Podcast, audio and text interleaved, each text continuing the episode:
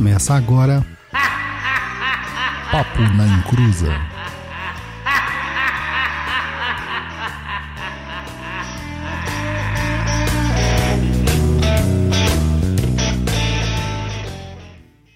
Começou aqui é o Tatengangas e e o 13º Cavaleiro de Ouro é o Eixo Dourado. Afinal, a gente tá falando de santuário, né, japonês? É isso aí. Fala, meu povo. Boa noite, tudo bem? Aqui é o Luiz Wenka, mais conhecido como o japonês. E nessa sexta-feira, digamos, chuvosa, estamos aí para apresentar o Papo na Cruza de número 156. E hoje eu estou improvisando aqui, hein? Porque na minha casa não tem luz. E é isso, vamos aí para esse programa. E hoje nós temos um convidado. Seja bem-vindo, JP. Boa noite, boa noite, Pai Douglas, boa noite, japonês. E hoje a gente vai falar de uma coisa muito inusitada, cara. O JP já teve aqui outro programa, a gente vai falar sobre santuário. Ele deixou esse gostinho, né, no, no programa que ele participou de Voodoo aqui com a gente, e hoje ele veio trazer um pouquinho mais sobre essa prática, cultura, religião, tradição, não faço ideia do que é, a gente vai descobrir logo mais. Mas antes, os recadinhos do japonês.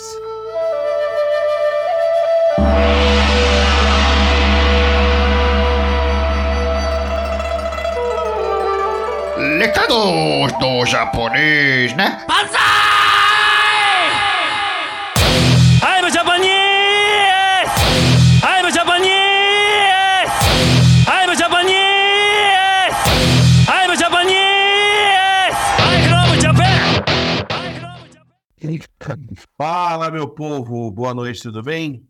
Saravá aí a todos os encruzetes aí. Não pulo o recado, que é sempre rapidinho, né? Então aí o melhor podcast é, de Macumbaria está de volta para trazer muita informação para vocês. Lembre-se que sempre há caminho para tudo na vida, até mesmo para afastar aquele seu cunhado indesejado e que é paparicado pela sua sogra. Lá no Perdido EAD, você poderá aprender como se proteger do zóio grande dessas pessoas. Entra lá agora mesmo e matricule-se em nossos cursos. Entre no site www.perdidoead.com.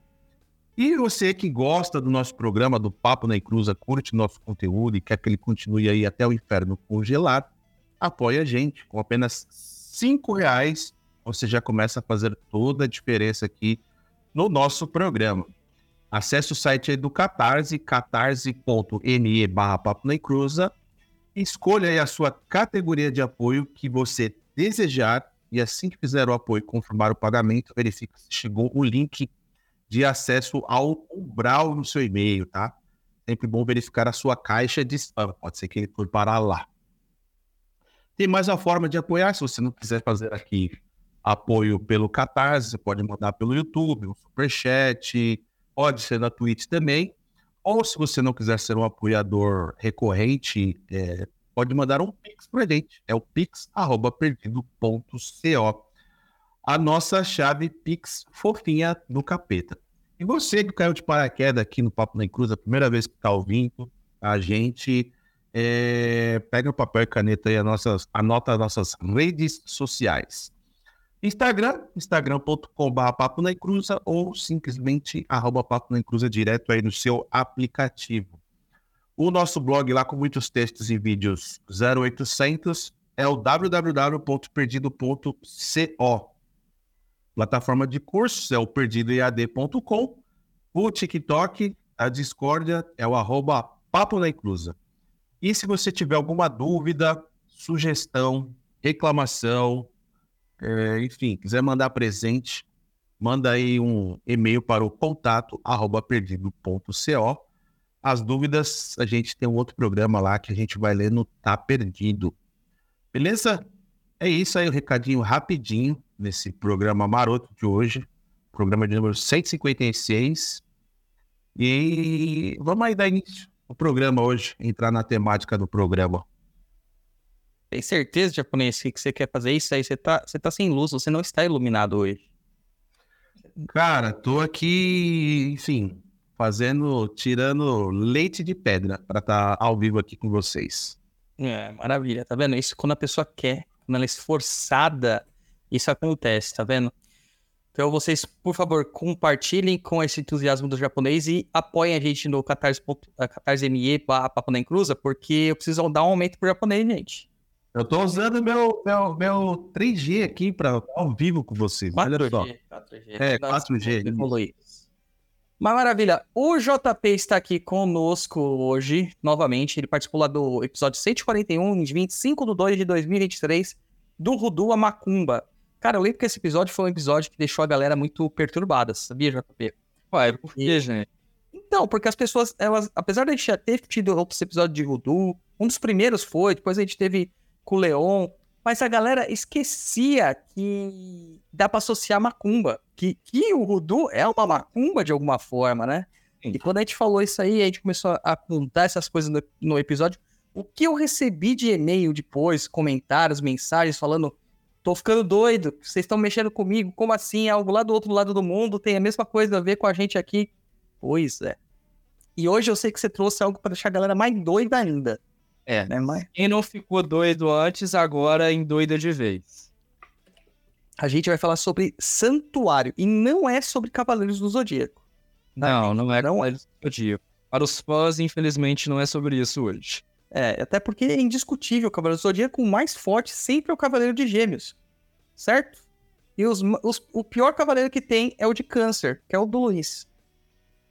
Né? Fazer o Eu não sou capaz de opinar, gente. Nessa daí eu não entro. Bom, Maravilha. eu, eu também não posso opinar porque eu não assisti a Cavaleiros dos Zodíacos. Ó, o Máscara da Morte é um bundão. Mas o Money Gold até que interessante. É só os, os otakus pra entender. Mas vamos lá. O JP, Santuário, brother. Não vou falar diabos, porque eu sei que é de Deus. Mas o que de Deus é o Santuário? Pois é. É, Então, eu vou primeiro responder essa pergunta como um praticante. Né? É, como um praticante de santuário, eu vejo ele como uma linha, e aí depois eu explico o conceito de linha pelo ponto de vista acadêmico, mas eu vejo ele como uma linha que se entrecruza com as demais que nós praticamos. Né? É, o santuário é uma das faces da nossa macumba, vamos dizer assim. Quando eu digo macumba, tô como se fosse justamente um termo guarda-chuva, né? Porque é muito Sim. comum dentro das tradições aqui da minha região, é, elas estarem no mesmo terreiro, no mes na mesma, mesma casa, na mesma tradição, dividir-se o espaço entre o santuário, a umbanda, seja ela de terreiro e ou de mesa, e também a quimbanda. É muito comum essas três é, tradições estarem em conjunto. Muito mais comum é de vir a umbanda junto ao santuário, que é o mais é, majoritariamente é o que nós temos hoje aqui nas tradições mais antigas. Então, é uma das faces daquilo que a gente faz. Dentro da nossa prática, é, dessas tradições mais antigas, não tem. Às vezes a gente não delimita muito a diferença, né? É só mais uma coisa que a gente pratica. Agora, como um pesquisador, como um historiador, é, aí as diferenciações já começam logo de cara. Do meu ponto de vista histórico, o santuário é uma prática afro-brasileira, tem as suas raízes é, com os povos escravizados aqui da nossa região, e aí depois eu entro nessa parte histórica. E na parte da linha, é, é um conceito que aqui se trabalha dentro dos praticantes, como eles denominam a linha, muito similar a, inclusive, como o Zélio e as demais umbandas lá daquele início do século XX é, utilizavam aquele termo, né? É, naqueles primeiros artigos do Leal de Souza, que ele publica lá é, nos jornais, é, e também um artigo em específico que fala sobre o Antônio Lucas, que eu até publiquei já no meu Instagram, que era um jovem de 11 anos de idade, lá em 1911, se eu não me engano, 1913, e praticava é, a linha de Umbanda. E o Antônio Lucas vai definir isso, eu pratico a linha de Umbanda. Também o Zélio utilizava a linha de Umbanda como um termo para definir as suas práticas. Então, no meu ponto de vista, é como se no Rio de Janeiro tivesse justamente esse guarda-chuva da macumba e dentro dessa macumba haviam linhas. A linha de Umbanda, a linha de Quimbanda. Então, é um termo diferente daquele que a gente emprega, às vezes, para falar das sete linhas ou das linhas de trabalho.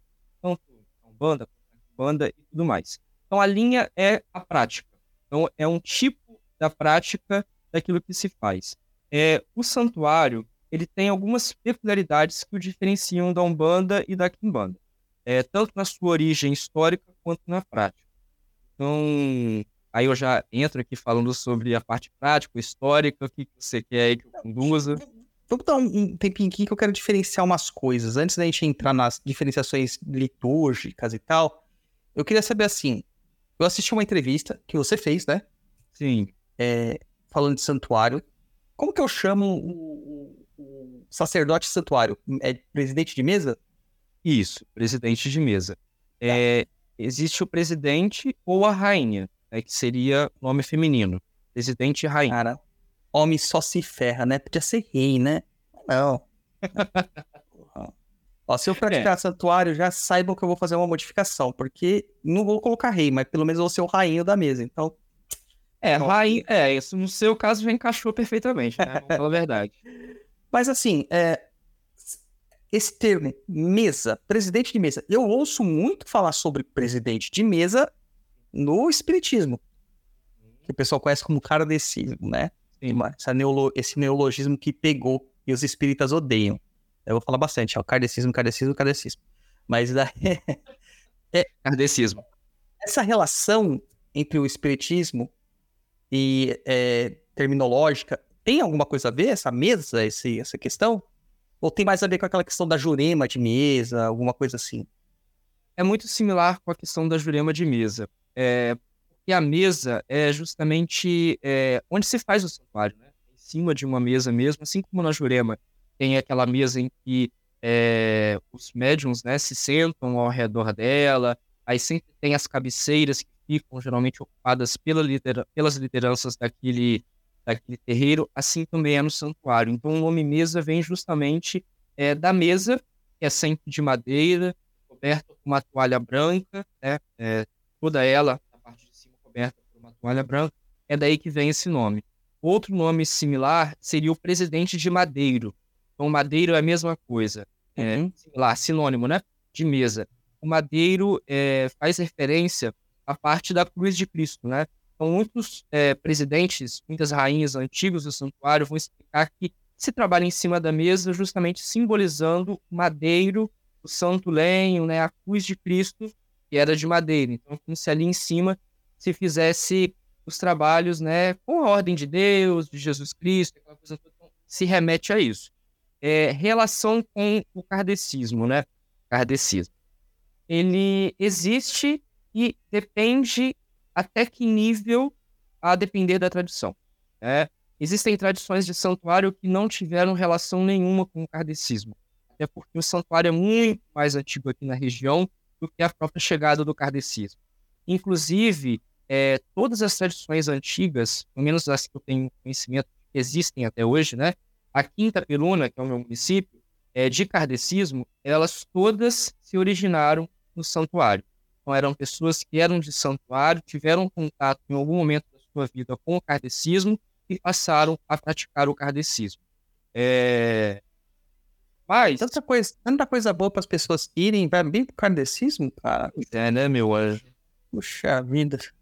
Tanta coisa Mas- boa. São escolhas das, de vidas das pessoas fazer o quê, né? Mas, mas alguns santuários também eh, tiveram relação com o kardecismo, não se transformaram em kardecistas, né? Mas trouxeram algumas eh, práticas, algumas nomenclaturas, algumas doutrinas, alguns procedimentos do kardecismo para dentro da mesa. Alguns, algumas tradições trazem isso. Agora, outras não têm relação nenhuma como por exemplo é a minha. A minha tradição, né, venho do meu terreiro, onde eu sou filho, ela nunca teve algum contato direto com o kardecismo, né? É, outras, como por exemplo aqui que tem no meu bairro, que é o Paz e Harmonia, que é um centro de mesa conjugado com o centro kardecista, né? Eles tiveram contato e acabaram né, é, trazendo essa prática também para dentro da mesa. Olha, é bem curioso isso aí. O pessoal, antes da pessoa achar que eu sou intolerante, não sou intolerante, tô brincando aqui, até porque eu estudei kardecismo, também espiritismo. É... é uma coisa assim que eu falo que, pô, tanta coisa boa pra pessoa ir, e ela vai justamente ver isso, porque, porque justamente porque o, o espiritismo, ele, ele é uma, uma contramão do que a gente propõe na macumba Sim. tá? ele era visto, né? Só para o pessoal entender que ele era visto como uma coisa muito é, é, contemporânea, sabe? Uma coisa nova, uma coisa progressista e tudo mais, no quando ele foi inventado. E no começo do século XX, até meados do século XX, pode falar a verdade, acho que até quase o final do século XX, ainda o espiritismo era visto isso como aquilo que ia dar o progresso para o mundo, né? É, mas não aconteceu.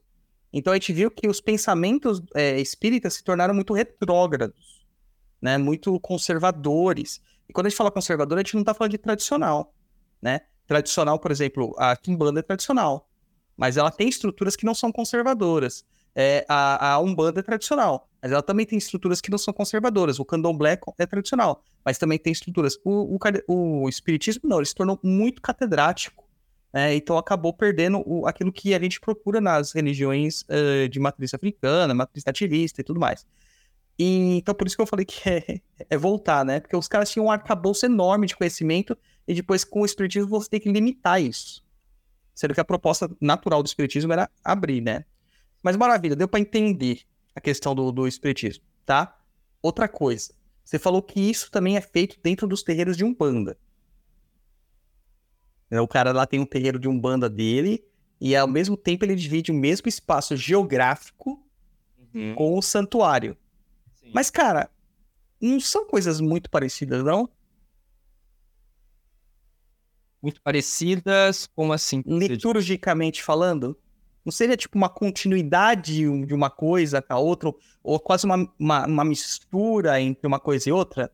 Porque assim, pelo que eu percebi, não conheço nada de santuário, você que tá me apresentando, mas pelo que eu percebi, ele tem uma estruturação muito próxima com bandas populares do começo do século XX, Sim, né? E principalmente aquelas que têm uma raiz muito mais é, cristã, né? Muito mais católica. assim. Explica pra nós isso aí, por favor, JP. Olha, vamos lá. É, é muito parecido com Umbanda? Não. É, mas é não vírgula. Por quê? Tradições aqui da nossa região trabalham com Umbanda de mesa. Então, a Umbanda de mesa é muito parecida com o santuário, tá? Mas o santuário ainda consegue ser mais antigo, e aí eu estou dizendo pelo que eu consegui chegar até a minha pesquisa. né? Amanhã pode aparecer uma fonte nova que contradi- contradiga isso. Mas o santuário é mais antigo aqui na região do que esta Umbanda de mesa. Então, provavelmente é o santuário que influenciou a prática desta Umbanda e não o contrário, aqui na região, né? Agora, na Umbanda, como nós chamamos aqui, que é a Umbanda de Caricó ou Umbanda de Terreiro, que é aquela Umbanda que gira, né? Que os, é, guias dançam, é, andam, estão em pé e tudo mais. Essa Umbanda não se parece em quase nada com é, o santuário, né? Dentro da parte de trabalho, da manifestação das entidades, tem similaridades? Existem, mas é, não é exatamente a mesma coisa, entende? Até na questão do tipo de trabalho, dos, das limitações que os espíritos têm, tanto daquilo que é imposto por meio da prática, como aquilo que eles próprios trazem, né? Das suas vontades e tudo mais. Certo. É, agora, tem algumas linhas, é, por exemplo, de Umbanda de mesa que são idênticas, que são as mesmas que se trabalham no santuário em algumas tradições. Mas, em definitivo, são duas coisas, assim, completamente diferentes, né? Ainda mais para quem vê de fora, né? Talvez não conheça nem Umbanda de mesa daqui, nem o santuário, quando vê, já vai ver que já é diferente do que conhece. Quando vê a Umbanda de mesa e vê o santuário, também vai perceber claramente essas diferenças, principalmente em que as entidades se manifestam nos dois espaços. Entendi, entendi. Então é, é, é mais ou menos como uma, uma, o nascimento de uma cultura ah, popular, né? Do popular mesmo, do povo, do populacho, né? Aqui em volta. É, é uma coesão de práticas de pessoas que começaram a, a compreender a, a religiosidade a partir do seu próprio prisma, do seu recorte social, do seu recorte geográfico, do seu recorte religioso, né? O, o santuário ele está assim, ele tá espalhado é, em que regiões que a gente encontra aí? Só consegui identificar até agora na minha região, que é o noroeste fluminense, e também tem alguns resquícios na parte norte fluminense. É, noroeste fluminense, onde eu moro, né? Itaperuna, Iracema, Porciúncula, Natividade, enfim. E região norte, principalmente ali, Campos, São Fidélis e tudo mais. É, algumas é, localidades, assim, é, do município de Campos, não na parte central, é, é, vamos dizer assim, da cidade, né? Mas na parte, assim, da zona rural, de alguns distritos mais próximos do Noroeste, eu também consegui identificar ali alguns resquícios e tradições que já não existem mais, mas em certo momento ali existiram. Mas fora dessa região aqui, é, do norte e noroeste fluminense, eu não consegui identificar em nenhum outro lugar até agora. E isso aí nasceu é, em zonas rurais, é isso? Sim, porque aqui a gente, principalmente no noroeste fluminense, é, demorou-se muito para processo de, de urbanização, né? É, os primeiros povoados que a gente vai ter aqui são das décadas, começam, né? No final da década de 1840. Nossa, muito recente. é muito recente. É, e até mesmo esses povoados que começaram na década de 1840, eles demoraram muito para começar a realmente tomar uma proporção de uma cidade, né? Tanto que, igual, por exemplo, é, Natividade, que é o mais antigo, é, a, o início dele foi em 1844, definitivamente, ele parou no tempo, vamos dizer assim, no início do século passado, né? E tanto que Itaperuna, que já começou bem tardiamente, que é a minha cidade, né? Começou na década de 1880, ela já se transformou a maior cidade da região. Então o santuário ele começa realmente na parte na parte da zona rural e até hoje os terreiros que mais assim praticam o santuário mesmo ainda se encontram nas zonas rurais. Entendi. É, então foi um- uma proporção inversa do, do que aconteceu com a Umbanda em si, né? Para o pessoal entender. Que a Umbanda ela tem uma, uma profusão maior dentro dos centros urbanos, né? Que é justamente uma reinterpretação de um processo de macumba que ocorria em centros mais é, rurais e afastados, em marginais, né? De morros e tal, né? E aí, então, é mais ou menos como a macumba mesmo, uma forma de macumba de vocês própria. E, cara, agora eu entendi uma coisa que eu até coloquei na pauta aqui. A grande influência católica que tem no santuário. Mas, ca- meu, eu vou falar um negócio aqui, pode ser bobagem, mas você discorre à vontade, que você que tem propriedade. Ah, é muito difícil uma zona rural não ser católica, por definição. Mesmo que ninguém ali seja católico praticante. Né? Sim. Mas por definição padrão, o cara nasce e já, já recebe o- a marquinha católica.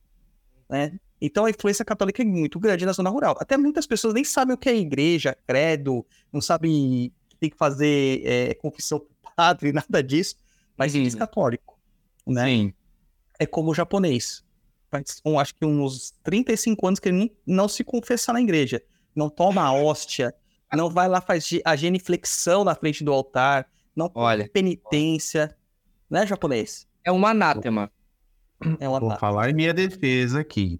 Eu, eu estudei em colégio católico, né? Minha formação é católica, mas, por exemplo, eu não fiz primeira comunhão, eu não fiz crisma. Então eu não posso Não, então você comungar. é. Tudo Você, bem, pode na verdade, ser. nem é excomungado. Daí, Eu acho que nem entrou, na verdade, né? Você é batizado, pelo menos, meu filho? Batizado eu sou. Ah, Menos mal, né? Menos... Batizado eu fui.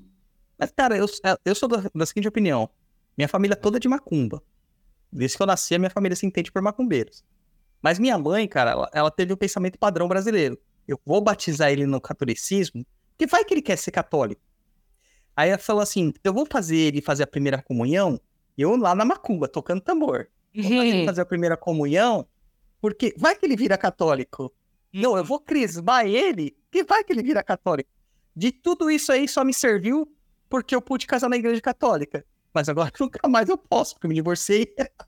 Mas aí tem uma, aí eu tenho uma, uma questão, né? Conhecendo a sua mãe, sua mãe tem vários viés ao meu, meu ponto de vista.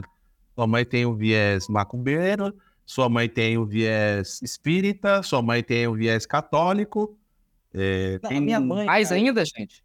ela é, ela é o próprio sincretismo. Ela tem uma gruta, uma gruta é um, uma estrutura lá no sítio dela, ela, ela, que é o altar dela, né? É uma, Hum. ela construiu uma concha, assim, de pedras e dentro tem o altar dela. Aí lá você vai encontrar Jesus Cristo, você vai encontrar muita Nossa Senhora Aparecida, que ela é devota, né? Daí você vai encontrar o Shun, aí você vai encontrar ali Ganesha, vai encontrar o Exu, entendeu? vai encontrar um cristal ali pros gnomos. Minha mãe é assim, minha mãe é o brasileira, sincrética. Um busto do Bezerra de Menezes, um Buda, e aí vem O o Xavier tá ali, ó, também, ó. Tá tudo lá. Então, essa influência católica, ela deriva disso, dessa, na- dessa, Sim. dessa natureza rural e dessa natureza brasileira, então. E aí, como que... é? Ah, é- é- se escolhem patronos, é isso? Existe um patrono pra, pra linha de santuário? Tipo, a Umbanda fala... que A Umbanda cristã, né? Eles falam Sim. que o grande patrono da Umbanda é São Miguel Arcanjo. Ah, tá. Você Né? fala de, de patrão de santo, né? É, Santos, Santos. Aham. Na linha de santuário também tem esse processo? Hum, assim, qual você mencionou aí, é, São Miguel Arcanjo, ou igual, por exemplo, tem também nessas bandas mais, mais kardecizadas, né? Uhum. É, Jesus, o médium supremo, o exemplo tudo mais. Isso, tipo assim, que é o geral, né? Que é o que se espera de todas as tradições, de todas as casas da religião, isso não tem no santuário, entendeu? É claro que Jesus é a figura central, não por conta do santuário ou por conta de ser uma questão que é, os espíritos trouxeram, mas é porque todos os praticantes do santuário são católicos. E automaticamente, na vida do católico, é, a figura principal é nosso Senhor Jesus Cristo. Mas cada mesa, cada é, casa de santuário vai ter o seu santo patrono. É, por exemplo, aqui na minha casa, é, na minha mesa, é São Sebastião Flecheiro, é o Marte Glorioso. Lá no terreiro onde eu sou filho de santo, é Santa Joana d'Arc Guerreira, né? E também tem, além daquele que é patrono da mesa, né? É, que dá o nome, por exemplo, ao, ao centro, né? Então, por exemplo, Tenda Espírita, é Centro Espírita Santa Joana, Joana. Além disso, também tem um santo patrono da linha. Então, cada tradição tem a sua linha própria. Lá no meu terreiro é a linha da Virgem da Conceição. Aqui né, é uma continuidade da linha da Conceição, da Virgem da Conceição, mas o meu espírito-chefe, né, o mensageiro-chefe do Madeiro, ele, além de dar o nome é, da mesa, patronato da cabeceira da mesa para São Sebastião Flecheiro, ele também é o chefe da linha. Então, cada terreiro, é, cada mesa, cada centro vai ter a, o seu patrono é, principal. E cada um vai ter o seu, não vai ser algo geral para todos, né? Entendi. Vamos pegar aquela questão das crenças principais, né? O que estrutura a religião, né? Uhum.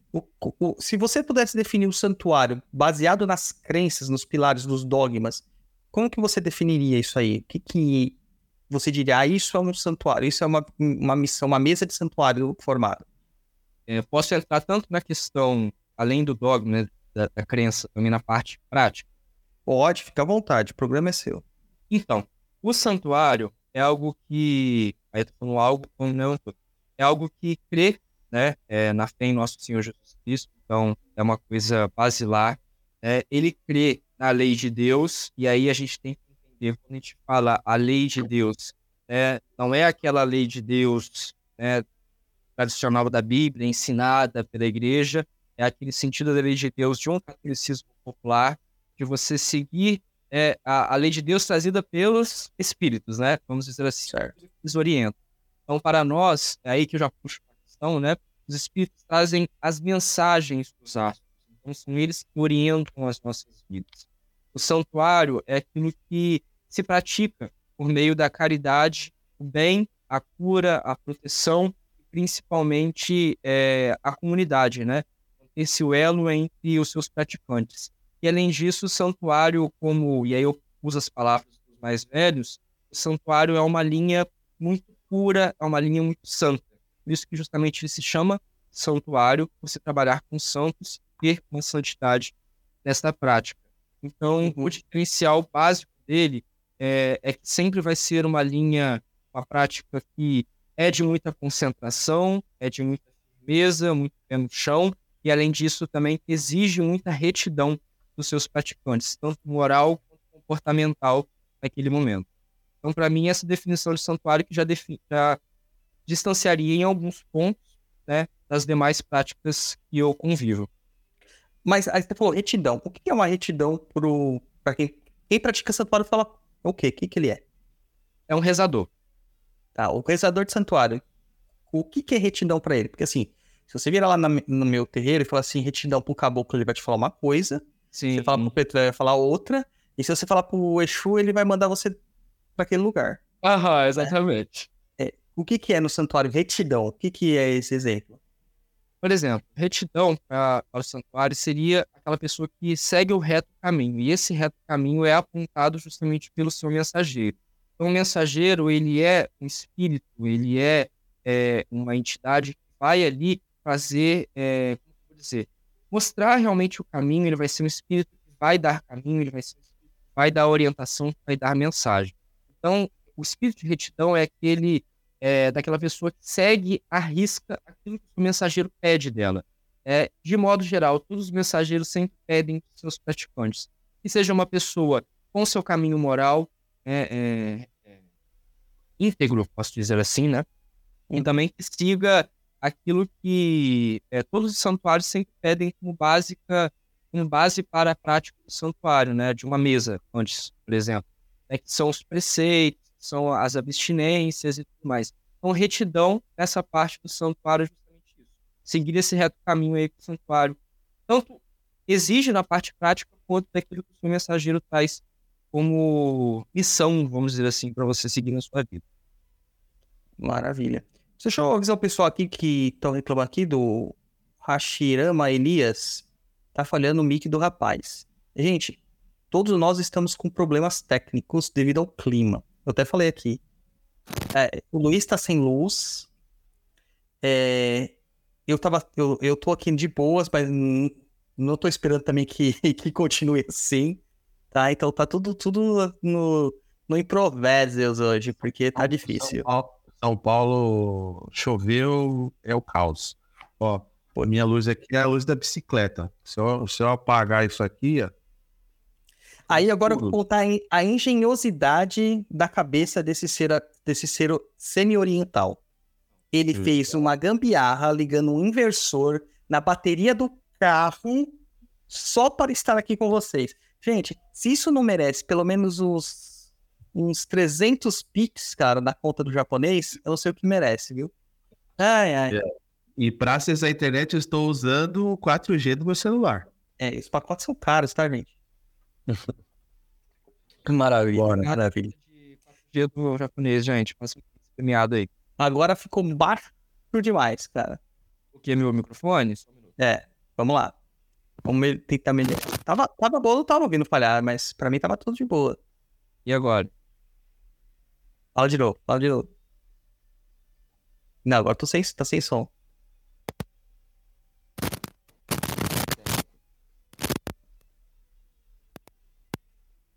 Tamo aí, tamo ajustando.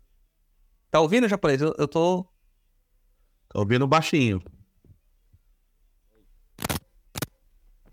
Talvez tenha que aumentar o, o ganho do, do microfone. Não, a gente tá ouvindo muito, muito baixo. Muito baixo. Mas ao vivo é isso. Ao vivo é isso. E agora?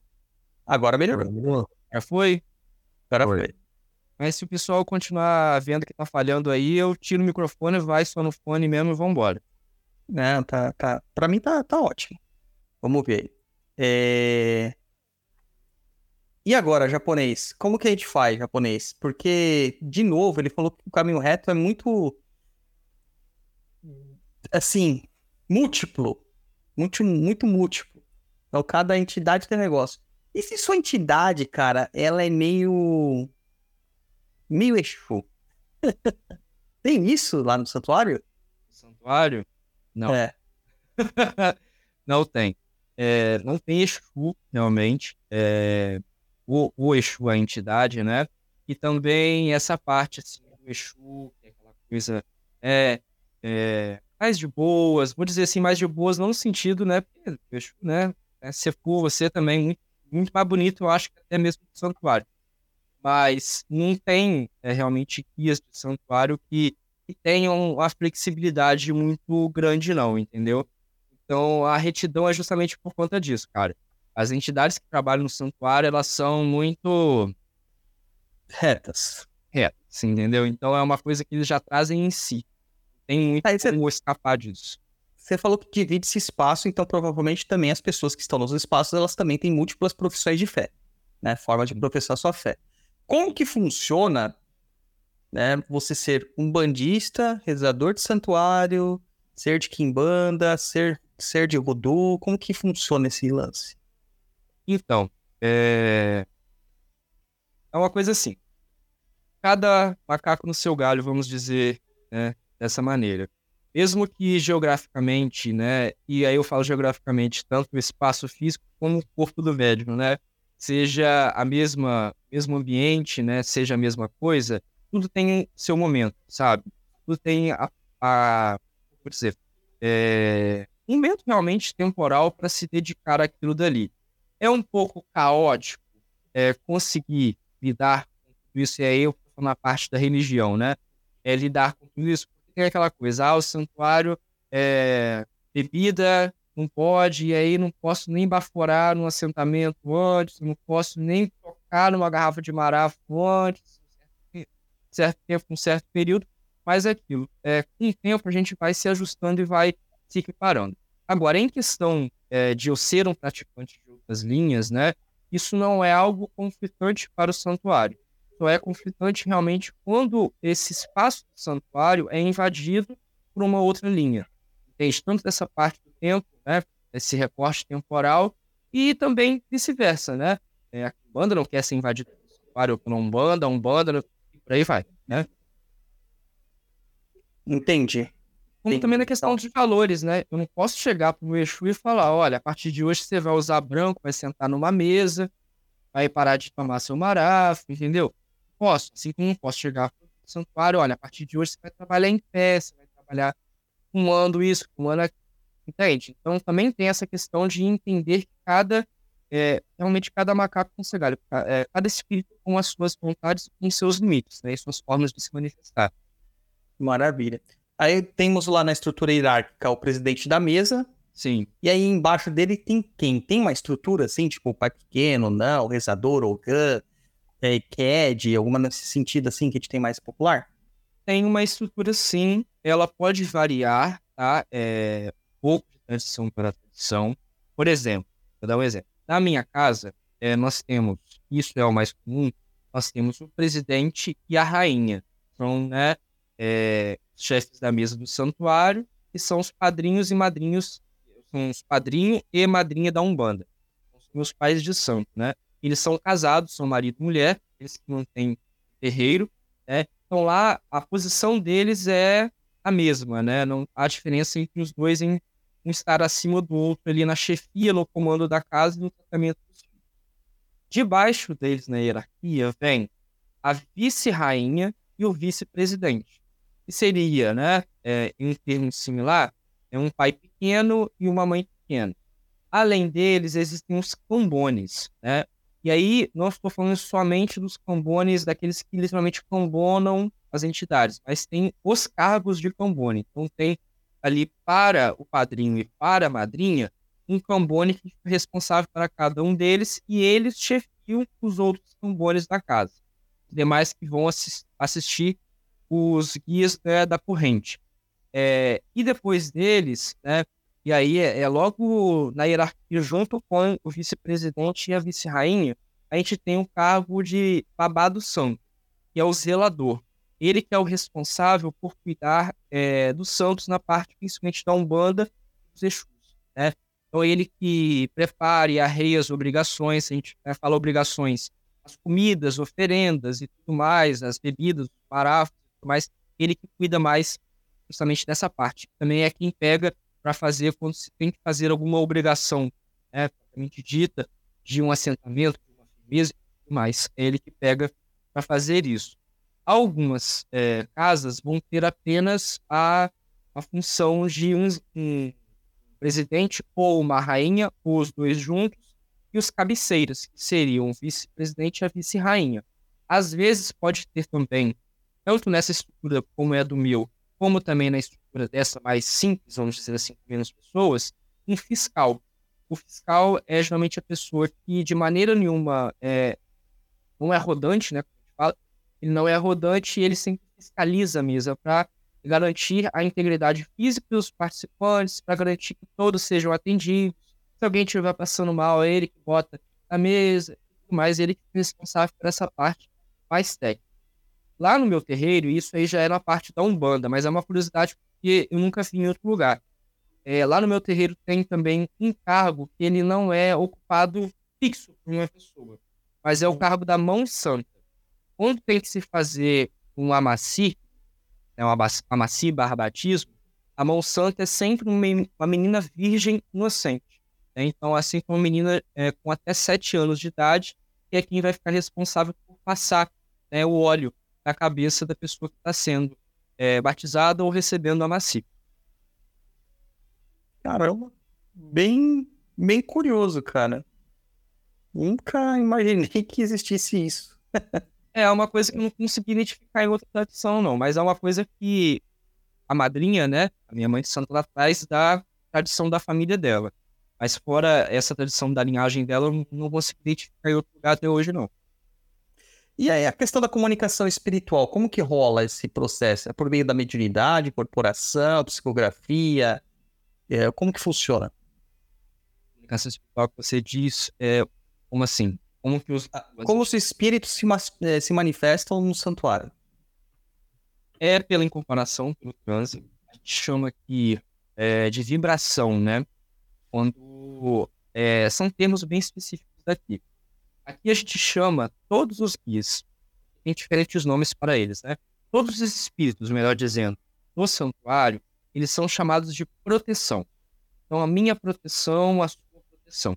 Então, as proteções, né? Elas vibram no médium, elas vibram na pessoa, elas se manifestam, se incorporam, né, entram em transe no seu médium e eles é, verbalizam, né? É assim como na Umbanda, eles cantam pontos, a Umbanda a gente chama de pontos cantados, né? No santuário nós chamamos de pontos cifrados, ou ainda os carimbos. O carimbo é o ponto daquela proteção. Então é o ponto quando ela chegou na mesa, ela foi admitida a trabalhar naquela mesa, ela trouxe o ponto dela não é um ponto igual ao do outro, mesmo que ele tenha o mesmo nome, aquela proteção que trabalha com outra pessoa. O carimbo, né, é aquilo que diferencia ela do outro. É, então eles verbalizam, cantam, dão consultas, dão conselhos, respondem perguntas, é, cruzam as pessoas, né, é, rezam e tudo mais. É, alguns espíritos, é, isso, por exemplo, eu já identifiquei, é, já falecido, né, mas é da minha linhagem seu Álvaro Aurora, e ficava aqui no meu bairro, inclusive aqui em Itaperuna. Ele foi o padrinho do meu padrinho em um certo momento. Né? Quando a padrinha do meu padrinho faleceu, ele passou a, seguir o seu Álvaro Aurora. Lá o seu Álvaro Aurora trabalhava com algumas entidades que psicografavam. Né? Eram entidades que não verbalizavam, elas chegavam no corpo dele deixava tudo escrito né, pegava papel, lápis e escrevia e deixava todos os recados que tinha que se deixar ali. Né? Outra forma de comunicação que eles têm, é, e aí é, são de espíritos ou que não verbalizam ou que verbalizam também, que são os receituários que a gente chama. Né? É, alguns espíritos eles também escrevem, né? Eles deixam. É, eles podem até explicar aquilo que estão escrevendo, mas eles próprios deixam escrito para dar para a pessoa que está consultando com elas ou para o seu próprio médium é, alguma prescrição. Alguma oração para ser feita em dia tal, em hora tal, de maneira tal, para finalidade tal, algum banho, algum remédio. Então, tudo isso eles também fazem desta maneira. Fora isso, não há outra forma de comunicação, né? além da vidência, né? mas aí são alguns médiums específicos que têm isso. Né? Ou seja, de ver o espírito e o espírito conversar com ela sem estar no seu corpo, né? no corpo de alguém, né? no sonho e tudo mais. Agora, em questão, por exemplo, de um oráculo é, ou outra coisa assim similar, realmente no santuário não tem. É só mesmo pela dessas maneiras como eu te disse. Interessante. E o processo de magia, como que é feito lá? Porque eu vi lá a mesa, né? Sim. Tinham várias garrafas, tinha a figura de um marinheiro. Parece um Como pouco.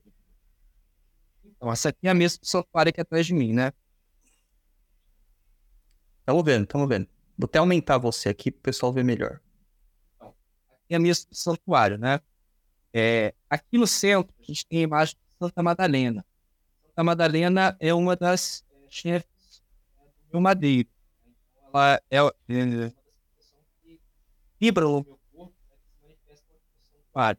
Atrás dela está a garrafa principal, são em número de sete.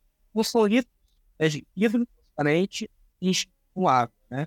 Por atrás dela tem essa garrafa com a cruz, né, de madeira, em cima dela no gargalo, né? Gargalo, essa é garrafa principal de madeira. Ela e a embaixo da mesa. Então, um cima da mesa, mais uma que está embaixo. Né? É, aqui no lateral, é, nas últimas garrafas ali, as garrafas tomam água. Nós falamos são as garrafas de anjo da guarda. Né? Aqui na minha mesa tem para os homens e para as mulheres. Né? Essas garrafas elas servem para o início da oração e quando se firma o mesa da guarda, as pessoas beberem essa água.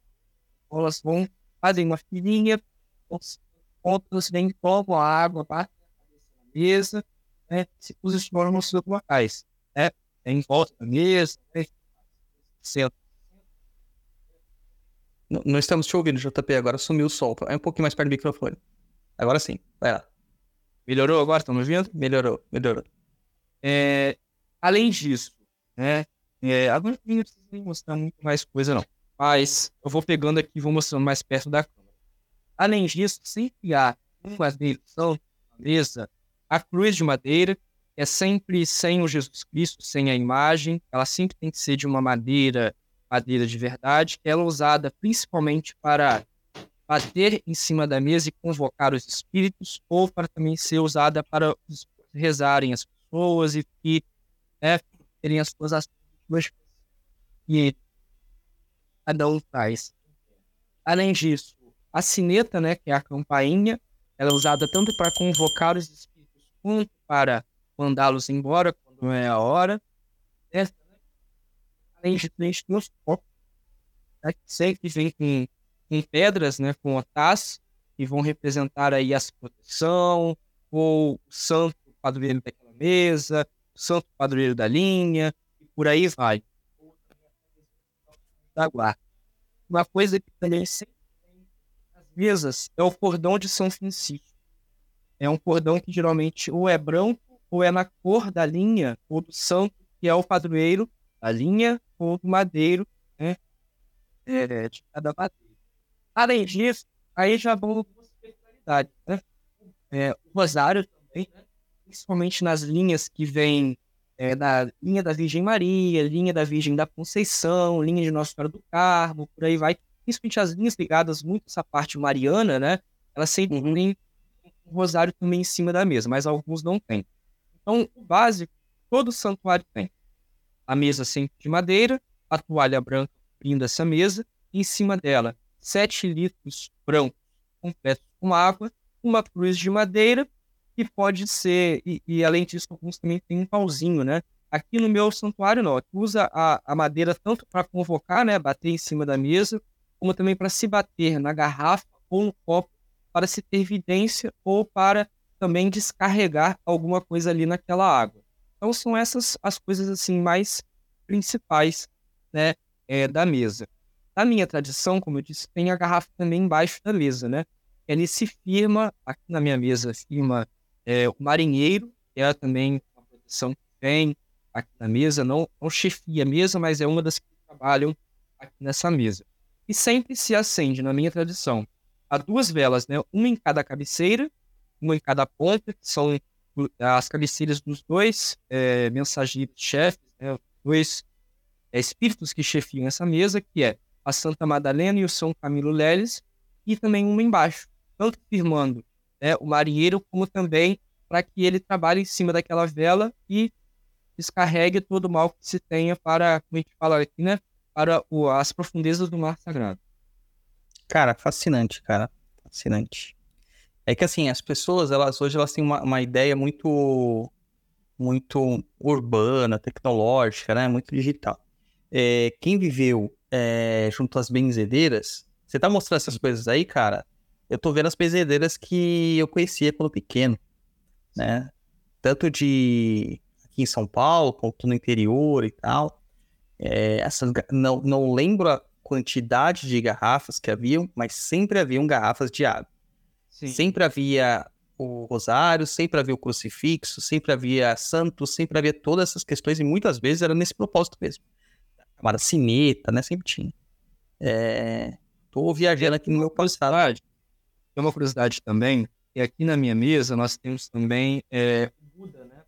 Sempre as que tem, né? É, as tradições que tem, o Buda ele vem sempre num pratinho rodeado de moedas, né?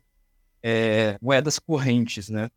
Esse Buda ele representa a parte do Oriente, né? Que a gente fala, porque o santuário é um, das, um dos nomes que também é chamado é linha do Oriente. Porque aqui em Itaperuna nós tivemos uma imigração Itaperuna, quando eu falo que a, a região aqui em torno de Itaperuna, né? Nós tivemos uma imigração chinesa muito forte. Muito forte mesmo, né, naquele período da década de 1870 para frente, e também no pós-abolição, né? 1888. E esses chineses deixaram uma marca na nossa macumba que é uma coisa assim, super interessante. Tanto que, por exemplo, o seu Álvaro Aurora, que era aqui no meu bairro, né, que eu mencionei, ele seria o meu avô, né, de santo, os avós de santo, ele trabalhava com um caboclo chinês. E ele Oi? tinha esse nome, né? Olha que interessante.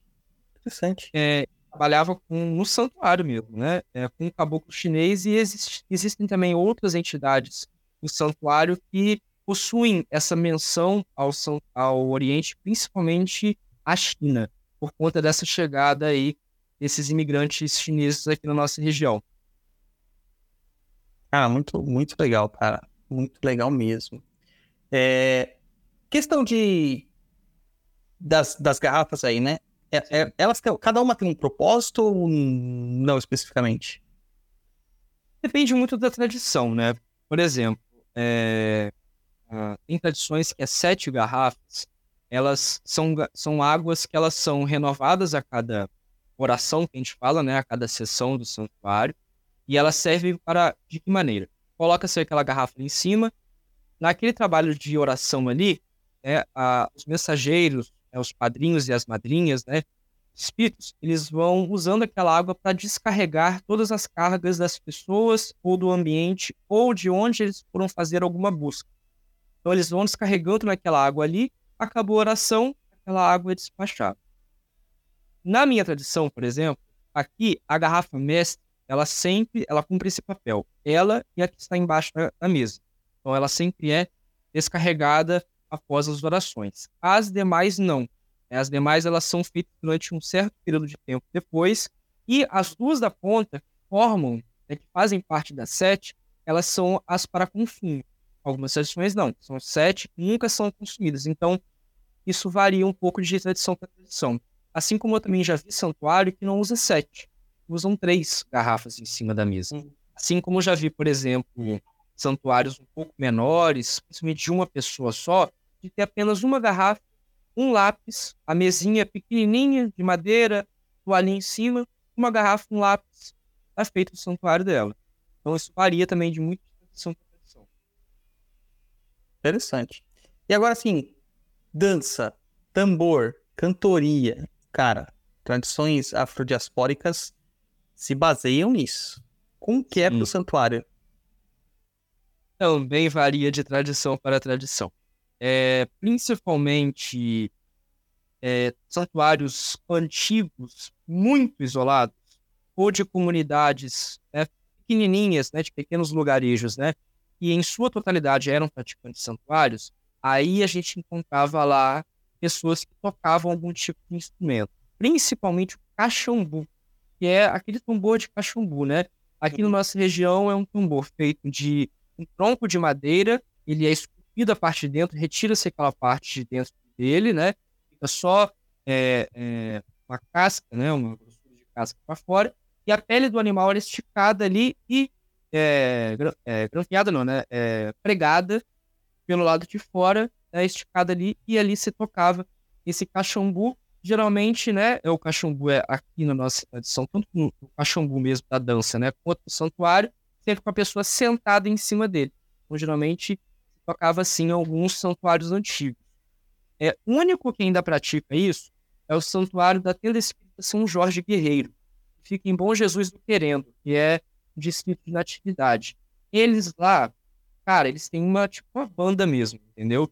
Eles tocam lá, porque lá eles tocam tanto jornada quanto folia de reis. Com todos aqueles instrumentos de folia de reis é o que se toca durante a mesa de santuário. Agora, aqui, os santuários que já é, foram chegando na cidade ou de lugarejos mais próximos da zona urbana, eles não se encontra é, nenhum tipo de instrumento por conta da perseguição policial que foi feita durante a ditadura de Vargas aqui na região. Muitas tradições pararam de tocar por conta disso e é, as gerações seguintes não voltaram a tocar, vamos dizer assim, continuaram dando sequência a essa prática sem o toque. Em alguns, como por exemplo um que eu identifiquei lá no Morro do Castelo, que é inclusive do do pai de santo, o seu Valmir, que é o primeiro entrevistado lá da série de entrevistas, lá ele tem algo que se chama tambaco. Tanto lá quanto na tradição do seu Homero de Castro, também lá no Morro do Castelo, como numa tradição lá de natividade. Eles são dois pauzinhos, né, mais ou menos desse tamanho assim, é, não muito maior que isso. É, são até meio grossos, né? É, nada que seja lá mas eles são de madeira é, dura, né, uma madeira rígida, que elas são usadas nas mãos, um em cada mão, e vai se batendo em cima da mesa em um certo ritmo. No ritmo do ponto se bate em cima da mesa. E a mesa de madeira dá aquele som né, similar ao que se tocava no cachumbu, por ser uma coisa mais silenciosa, uma coisa mais discreta, vamos dizer assim. Mas alguns santuários nem o tambaco tem. É o caso aqui do meu. É, aqui na minha tradição, a gente não usa nem o tambaco, nem o cachumbu, nem outro instrumento e nem as palmas. É apenas mesmo pela parte do canto. Cantos tem, né?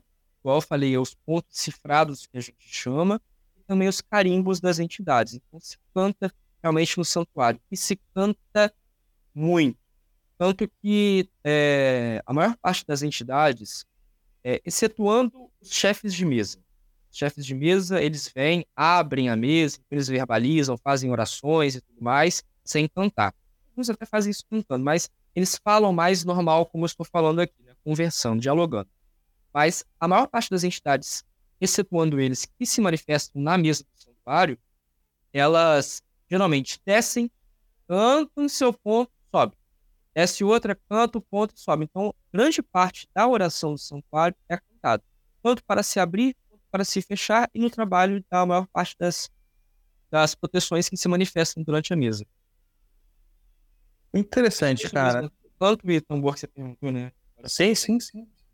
Não, porque é interessante, né? Muito interessante. É, é, a gente não, não, não consegue traçar uma, uma, uma memória justamente por causa da repressão, né?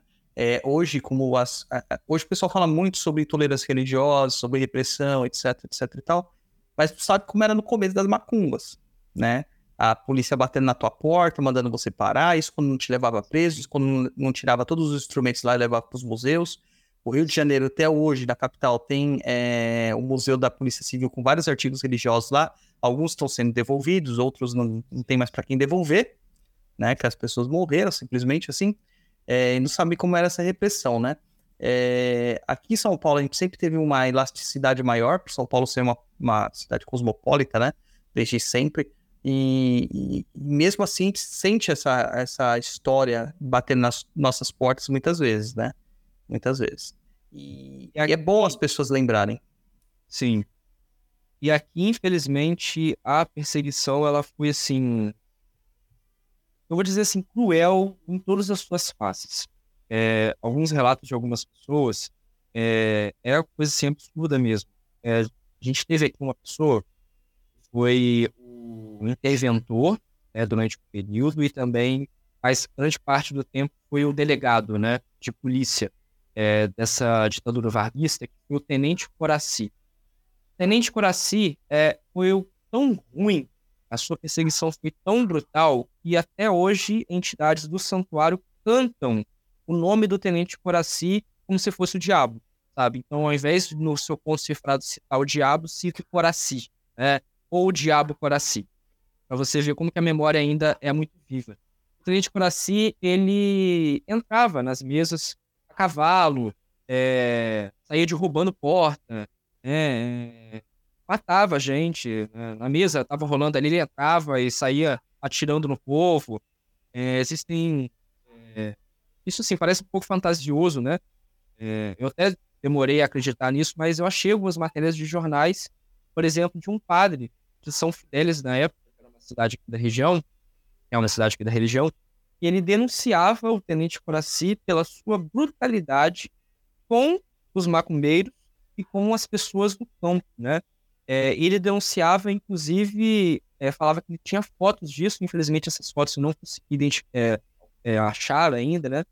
Mas na matéria do jornal também não tinha as fotos, apenas citava, ele citava que ele tinha as fotos comprovando isso que ele falava. E o Tenente Coraci, ele, por exemplo, cavava um buraco, botava a pessoa em pé naquele buraco e só a cabeça para fora, deixava a pessoa definhar ali de sede, fome e correr. Né? Então eram coisas assim absurdas que esse tenente Coraci fazia.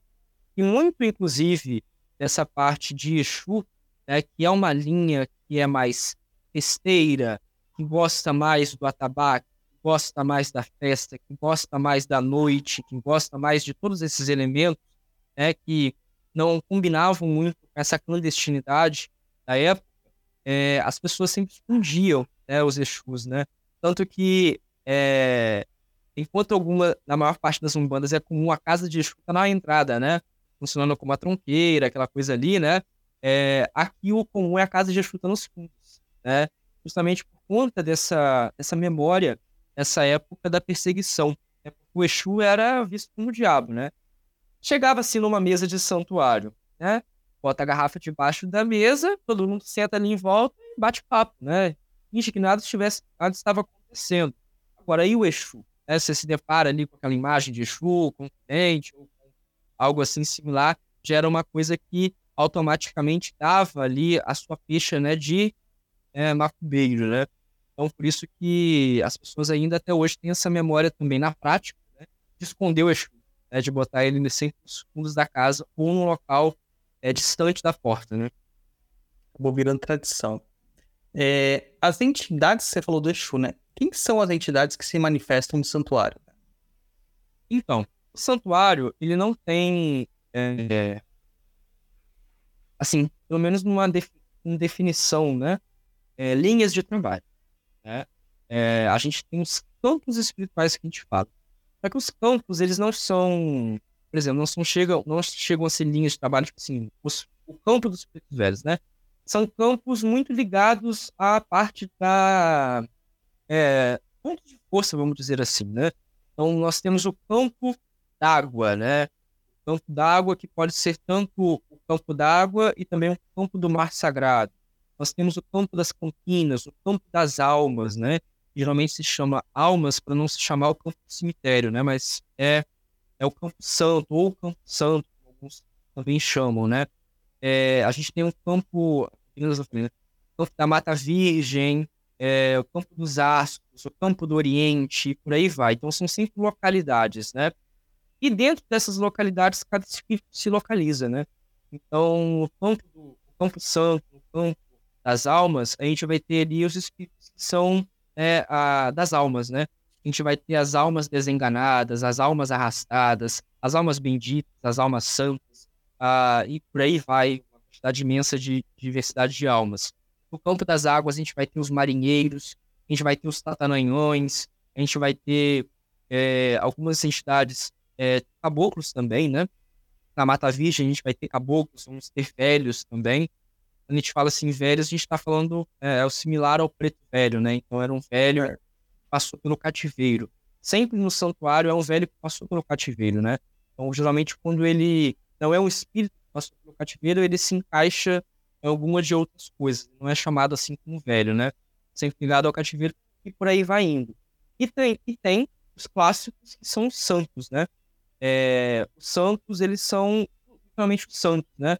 Então é muito comum você ver no santuário, assim como disse, né? Tem quem trabalha Santa Madalena, São Camilo Leles, né?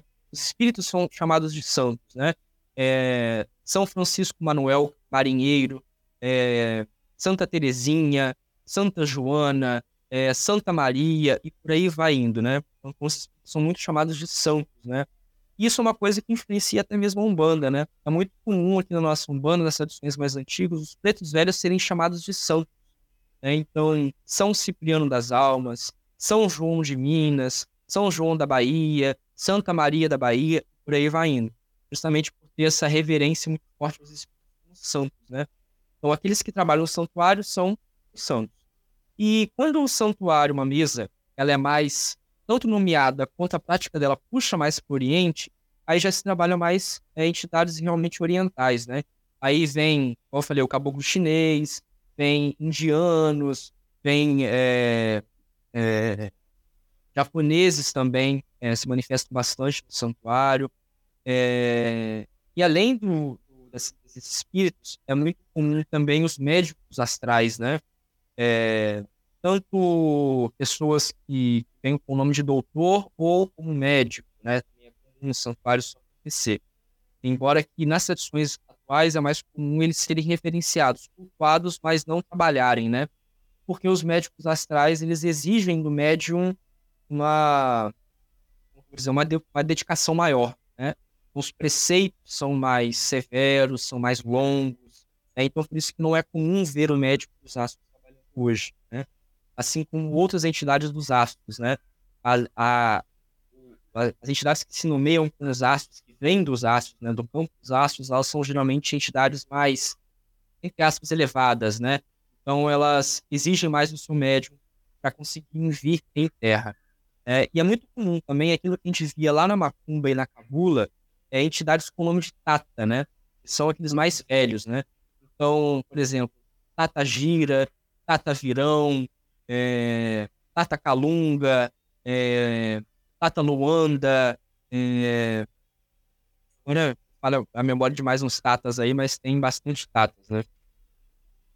Maravilha. Tem até uma pergunta aqui que tem até uma pergunta aqui que entra muito nesse sentido, e bem agora o japonês sumiu, mas vamos lá. É. Vai ler. Tô aqui. Tô aqui. Vem aí. Da, da- do Carlos Barreira. São duas na sequência. Carlos Barreto, boa noite. Irmão, salve vossas forças. As entidades podem trocar de roupa fluídica para descer em outra linha religiosa? Se sim, uma preta velha, vovó Catarina, pode vir a ser chefe da mesa no santuário como Santa Terezinha? Não. É... Espírito de Umbanda é espírito de Umbanda, espírito de Santuário, espírito de Santuário, espírito de Umbanda, espírito de Umbanda. Tô dizendo assim, pela minha tradição, tá, gente? A minha tradição é assim. O que pode acontecer é o espírito ser, como a gente chama aqui, de traçado. Então, por exemplo, aqui eu tenho meu pai João, né? É, meu preto velho ele se chama Pai João de Minas. Ele é um, um preto velho que ele trabalha na mesa do santuário e ele trabalha na Umbanda. Então ele divide esses dois espaços. Ele pode vir aqui na mesa e ele vem na Umbanda, tanto na Umbanda de mesa quanto na Umbanda de terreiro. É o mesmo espírito, é o mesmo nome, é o mesmo tipo de trabalho, a mesma forma de se manifestar, apenas o que muda é algumas questões. Como, por exemplo, no santuário, ele trabalha sentadinho na mesa, sentado na cadeira, né? É, ele não fuma, porque na minha linha de santuário não é permitido fumo nem a bebida. Ele não fuma, ele não bebe. Na Umbanda também não, não chega a beber nada alcoólico, né? Mas ele gosta do café dele, coisa que o santuário ele não toma. Né? É, e assim como também os pontos que ele puxa no santuário são pontos específicos de santuário. Quando ele vem na Umbanda, ele bota o chapéu dele, senta no topo dele, pega a bengalinha dele, é, toma café, fuma seu cachimbo, canta pontos de Umbanda e tudo mais. Né? Mas é o que a gente chama de passado. Ele é o mesmo, mesmo nome, mesmo tipo de trabalho, mas ele se adequa a cada linha, né?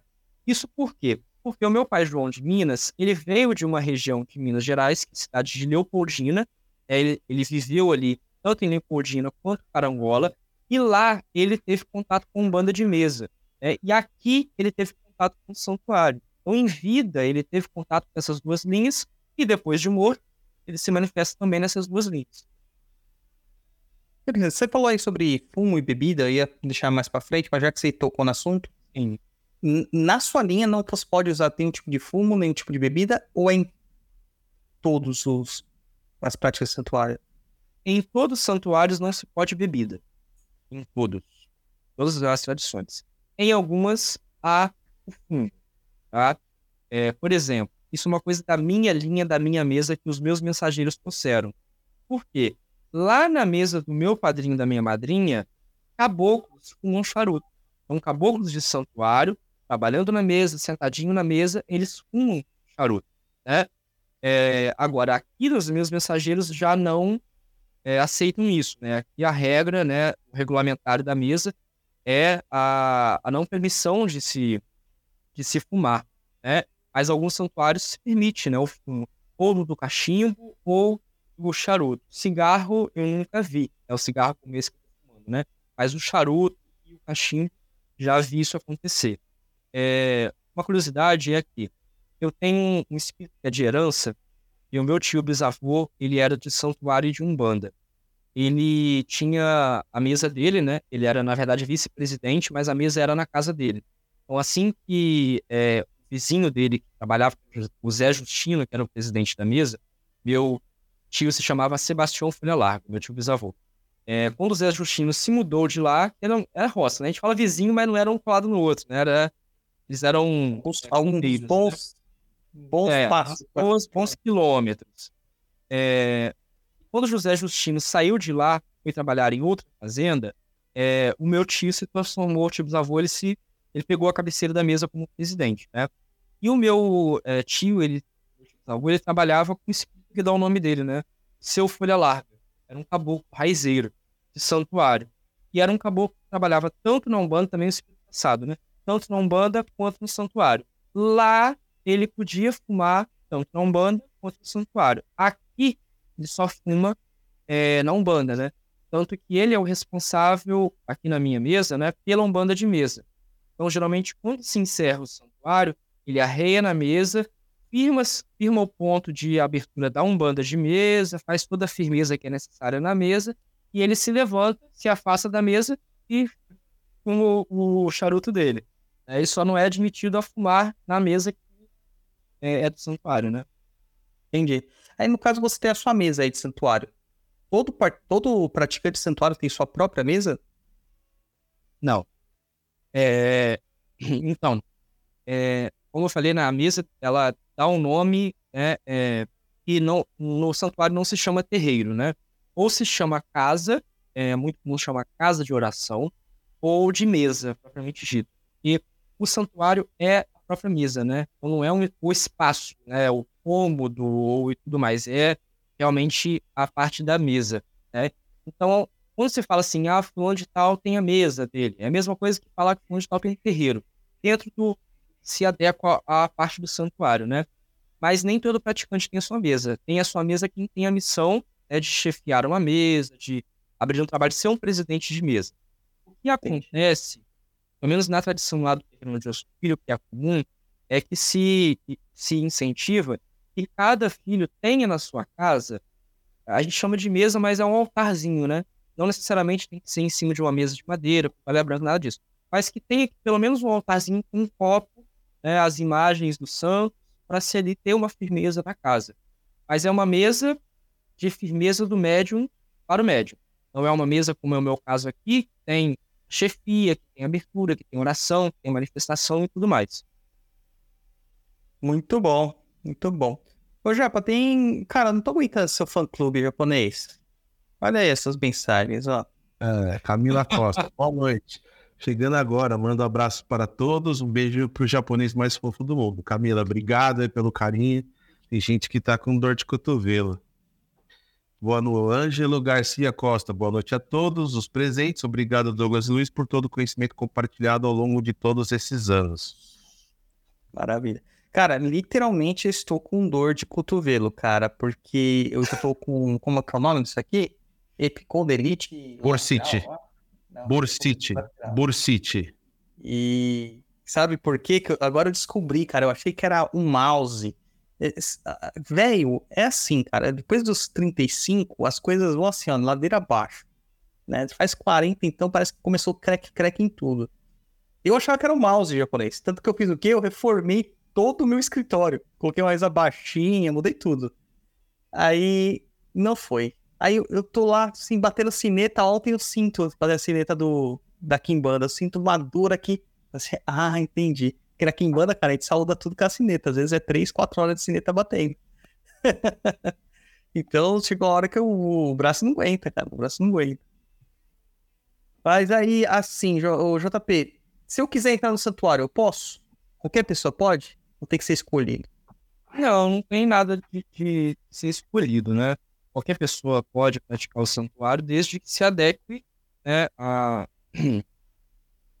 ao santuário, né?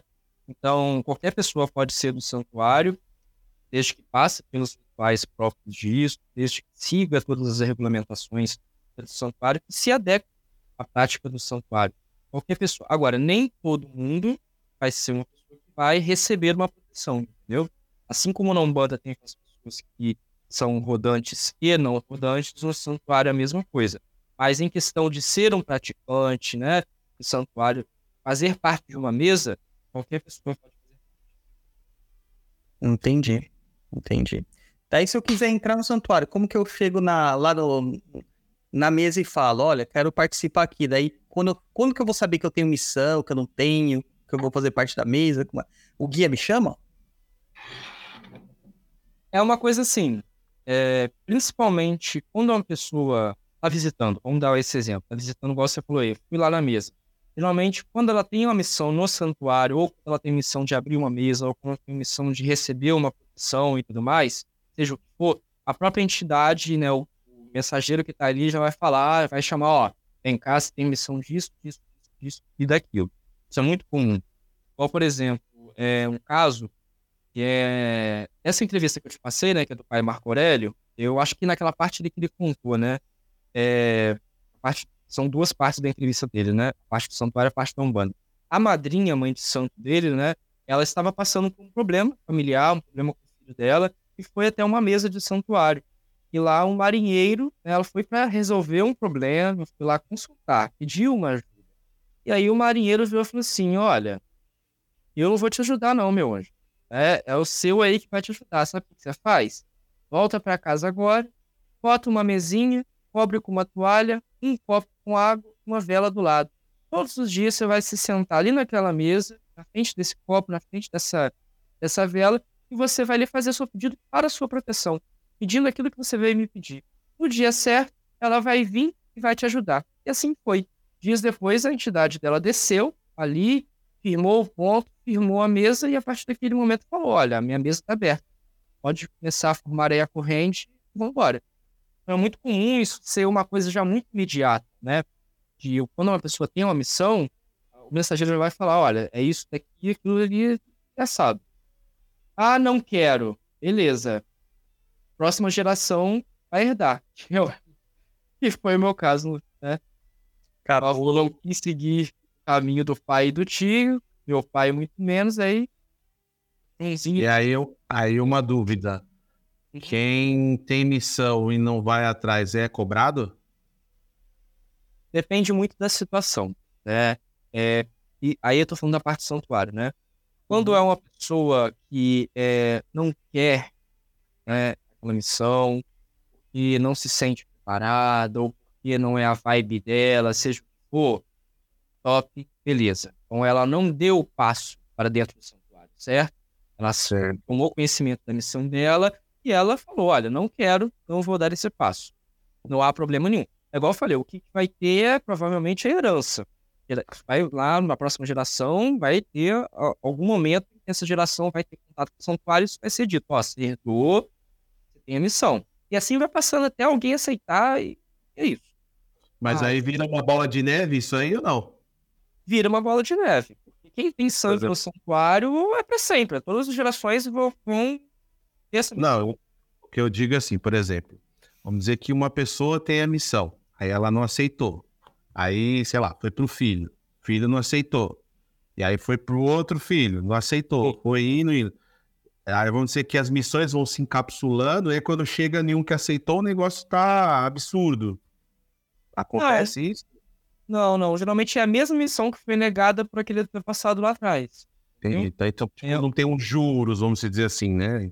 Tipo, ó, o último lá que vai pagar a conta dos outros que, que Não. declinaram. Pelo contrário, geralmente tem juros daqueles que aceitaram lá atrás e aí vai passando de família para família, né? Porque aí, por exemplo, ou eu no meu caso, eu tenho as minhas proteções, né? As minhas entidades de nascimento, né?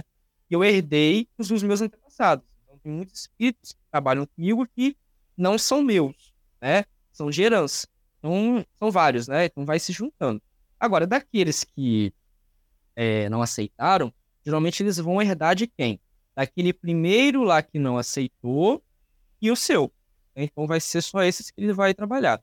Agora, quando uma pessoa dá o passo e larga o santuário, ou seja, assumiu a missão, começou a tocar e largou o santuário, aí o buraco é mais embaixo. Aí o chicote estrala. Aí o chicote estrala. E aí, nessa parte, eu digo assim, por experiência minha de histórias e de, vive- de, de vivência, é pior que Exu. Isso pode ter certeza. É, aí, in- indo nessa linha, a pessoa aceitou, ela foi até um determinado tempo, Sim. estancou ali. Sim. Ela pode voltar a praticar ou ela é jubilada, vamos dizer assim, ela é tirada, ela não pode mais praticar? Pode, ela pode praticar, mas isso também vai depender muito da retidão do espírito. É, lembra que eu falei lá da retidão, que eles trazem um caminho? Você desviou do caminho?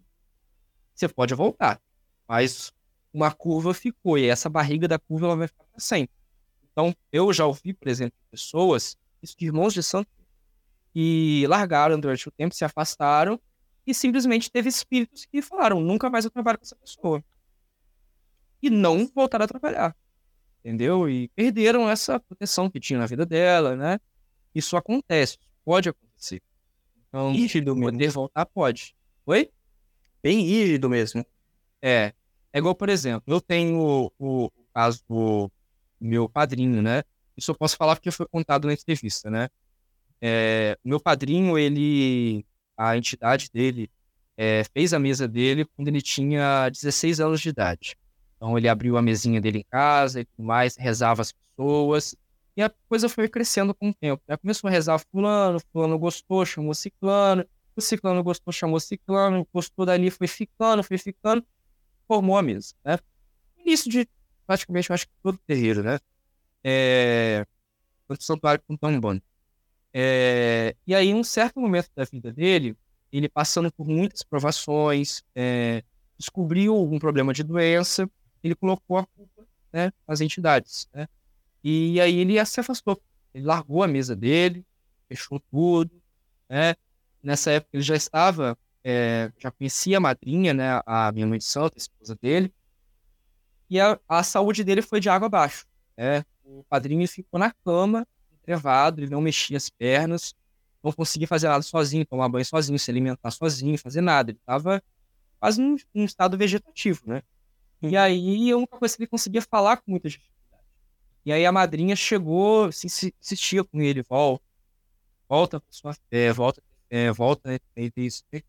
Até que um dia ele, naquela situação lá no auge, ele virou, não, eu me arrependo, quero pedir a, a ajuda deles. E aí a madrinha foi, carregou ele, sentou ele na mesa, na cadeira, e tocou a sineta. E chamou a entidade dele. A entidade dele veio, levantou ele, estava parcialmente curada, né? Aí depois uma entidade da minha madrinha, né, que se chama Fundão, um espírito do campo das águas, ela, essa entidade pegou, tomou a madrinha e levou ela, junto com algumas pessoas que estavam nessa ocasião, e levou o padrinho nos braços, assim, é, lá da, da mesa, lá da casa deles, né, da casa do padrinho até a beira do rio. Chegou na beira do rio, deixou o padrinho ali naquela beira do rio e a fita, né, o fundão já fala tudo, né? Ela foi até o fundo do rio, pegou o barro, trouxe, fez algumas coisas ali, com outras coisas também, e curou o padrinho de vez. Voltou a andar, se curou daquilo dali e assumiu a missão dele. Mas é aquele negócio, até ele retornar, né? Quase foi de arrasta pra cima, como o pessoal né? Esse te arrasta pra cima eu ouvi pela primeira vez com meu filho de 8 anos. Eu ouvi recentemente esse negócio de arrasta pra cima. Eu falei assim, que isso? né? Não, o pior, o pior é outra coisa. Eu fui comunicado o falecimento do, de um familiar e ele falou assim: ah, ele foi. Eu falei, já, ele já tinha falado de arrasta pra cima. Eu falei, vou explicar, né? Foi de arrasta pra cima, tentando ser lúdico. Ele falou assim: ah, então foi jogar no Vasco? Eu falei, como assim, Jorge? Jogar no Vasco? Ele falou assim: é um time que não existe mais, pai. Ai. É, Cara, é cada uma, mano. Mas enfim, agora sim, o japonês, eu estou vendo aqui no mapa, estava procurando aqui. De São Paulo para Itaperuna, são 10 horas e 20 de viagem. De carro, né? De carro. Tem, tem, tem aeroporto perto? Eu não vou de avião, mas nem fui. Perto em casa, né? Tem em Campos, né? Fica ó, a 80, 100 quilômetros. Então, aí já é mais negócio japonês, ó. É. Campos de Goi dos Goitacazes. Pra lá, uma hora e 45. É, Ah, mas só, tem, que- só, tem, só tem que ver o seguinte: eu acredito que não deva ter voo direto de São Paulo para Campo dos Goitacazes. Não, com certeza não. Isso aí eu tenho certeza que tem. Ah, isso é sua missão, japonês, como agenciador de viagens. Vamos pra lá, japonês? Vamos num santuário? Bora. Vem pra cá. Eu quero ver como que as entidades vão reagir quando eu chegar lá. Porque, cara, eu sou um quimbandeiro. Como que as, as entidades vão reagir pra um quimbandeiro? Que é totalmente o oposto dessa retidão que eles pedem. Cara, é, é uma coisa assim. é muito- a, a entidade entende, sabe? A cabeça da pessoa e ela entende o momento dela, sabe? Ela não espera que a pessoa seja carola da igreja, não é isso, entendeu? É claro, existem sim algumas entidades, santuário, por exemplo, não trabalham o corpo de uma pessoa que trabalha com Exu, por exemplo. Né? Pode acontecer, né? mas é uma coisa daquela entidade, daquele espírito. Agora, não é algo comum ou da maior parte dos espíritos do santuário. Provavelmente a única coisa que eles vão falar para você é o seguinte: é, reza bastante para Santo Antônio. E você já vai entender o recado, entendeu? Interessante.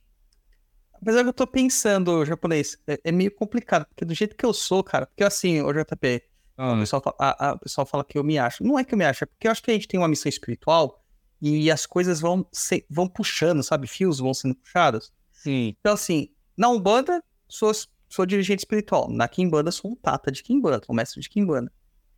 Falei com um mestre juremeiro, o cara falou que eu tinha caminho de Jurema.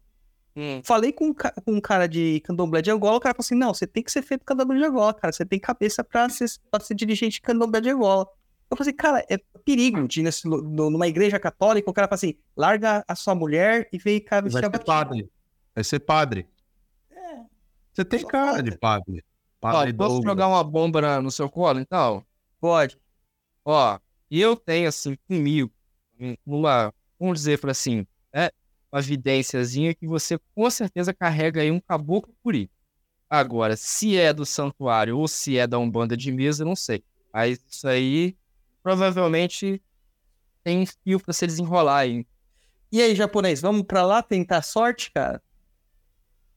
Ó, tem de Viracopos, já tem de Viracopos que eu vi aqui, ó. Viracopos, Campinas, direto. Azul. É. E já é direto. Qual que é a, só, só pra saber qual que é a aeronave, mostra aí. Ah, não sei, eu tô vendo na decolar, não sei se, vo- se mostra. Mostra, mostra, mostra sim. E, como assim? É, porque geralmente aeroporto pequeno A TR é a aeronave? é a TR, exatamente. A TR-72. A TR-72, beleza. É pequenininho? Não, não é pequeno, mas é avião de hélice, não é turbojato. Isso. Turbofan. Avião de hélice. Não, vamos de carro, já falei. Vamos de carro. Vamos de carro. A gente vai parando no meio do caminho, vai ser legal. Ó, tem um monte de cidade aqui que eu vi que é interessante no meio do caminho, que eu queria conhecer. Cara, tem muita cidade nesse meio do caminho de São Paulo pra cá, cara, que vocês vão ficar louco. Louco. Tem coisas assim de belezas maravilhosas. Tem até parte histórica também, né? Ó, dá pra ir pro Juiz de Fora ali, conhecer uma parte ali, ó, dá pra ver bastante coisa, cara.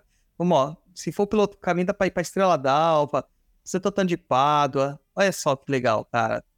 É, ir São parando Paulo é nos lugares. É lado de. Aí, ó, cidade vão de carro, rapaz. Você vai dirigindo, eu não ligo de você dirigir 15 horas, eu não ligo. Vamos fazer esse rolê aí. Vamos fazer. Fazer um Quando é que é- quando que é suas férias? pela, pela região. As sério, sessões ocorrem quando? De sábado, domingo, segunda, quarta? Que Dia que As minhas aqui, elas são sempre quinzenais. Por quê?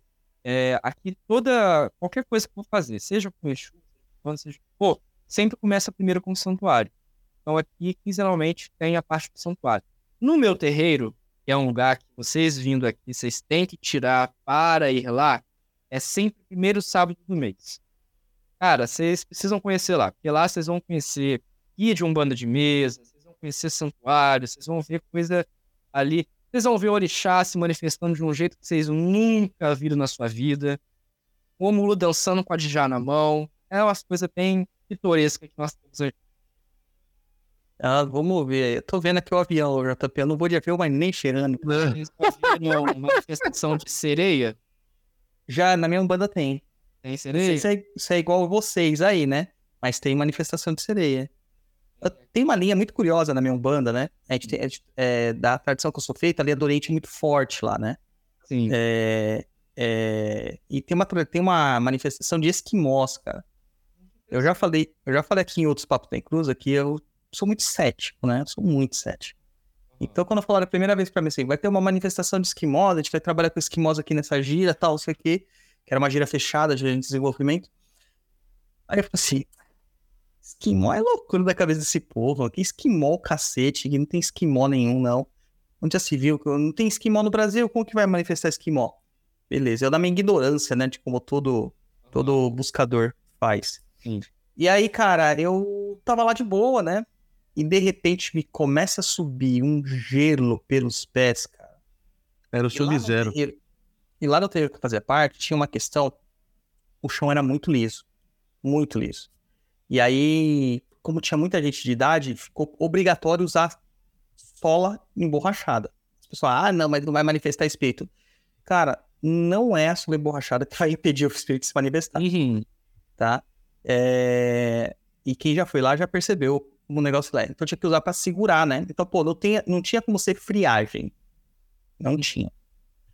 Pra começar aí. E so- começou a subir um frio pelas pernas, os joelhos doerem, as pernas ficarem tão presas. E de repente começou a manifestação, aquele, aquele, aquele frio subindo, a- a- o vento, você sentiu o vento gélido assim em volta de você. Era uma coisa absurda. Não dava pra duvidar mais. Quando você sente, você não duvida mais. né? Verdade. Cara, aqui a gente não tem essas linhas assim do Oriente mais da Umbanda, né? É, a parte da linha do Oriente é mesmo realmente o santuário. Mas tem também algumas linhas aqui, cara, que são muito diferentes. É, igual, por exemplo, Saci.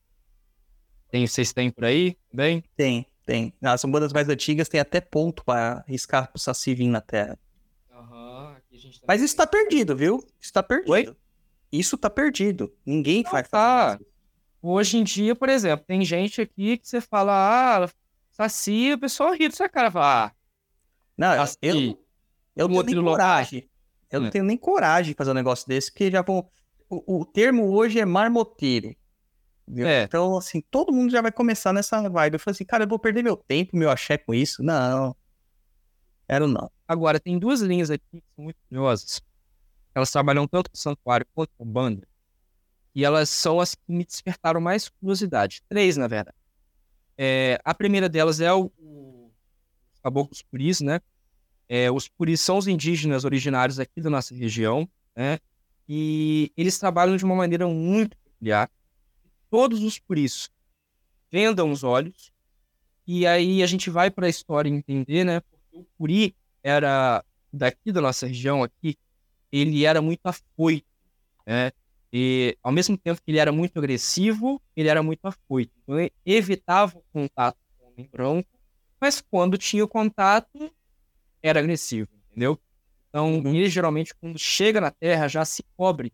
E aí tem um pano já que é feito para quem trabalha com Puri, que é um formato de triângulo, que é também uma simbologia Puri. Eles geralmente tinham triângulo, né? É, Colocava-se dois pontos na, na- nas bochechas e um na testa.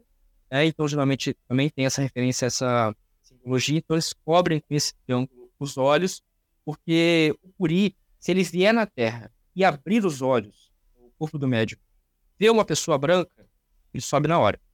Então, é uma curiosidade também Puri. E ele trabalha rodando, né? Então, ele sai dançando e, mesmo com os olhos vendados, ele sai rodando em volta do salão. Ou em volta da mesa do santuário, né? É, outra linha muito peculiar que chamou muita atenção quando eu tive contato é a linha de Tataranhão. né? a linha de Tataranhão, eu já percebi que ela tem muita relação com aquela Tarimã, né? Na Umbanda, algumas Umbandas mais antigas, é uma entidade, ou a maneira como se chama Iemanjá, né, em algumas Sim. tradições.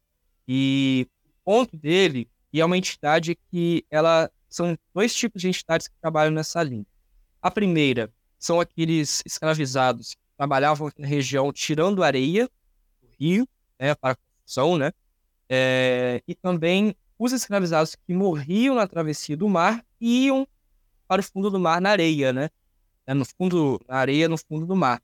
É, tanto que o ponto dele é, é Tataranhão, tataranhão, olha o véi põe areia no fundo do mar. Eles sempre, esse ponto é o que se canta o tempo todo, e a manifestação deles é também girando, dançando, uma dança que eles fazem muito de preto velho, que sempre um movimento bem pro lado, pro outro, o pezinho também vai acompanhando, e sempre as mãos vão cavucando para o chão como se estivessem puxando. Né? É uma linha que trabalha muito ali, é, revolvendo, né? terreiro tá com carrego, eles vêm para revolver aquilo dali mandar nas ondas do mar, né? Como se tirasse aquele peso que tá muito, aquele carrego que tá muito pesado que vai pro fundo, eles tiram aquilo dali levam para passar na, na, onda. E a outra linha, que é uma linha que a gente fala que é a linha, eu falo, né? É a linha master do traçamento, né? Como eu falei com o pai João, é, ele traça a banda com o santuário, né? é, e também o Folha Larga. Tem a linha de Jeremias. É, é o nome que, é da linha Jeremias. Ela é uma linha que trabalha santuário, na Umbanda e na Quimbanda.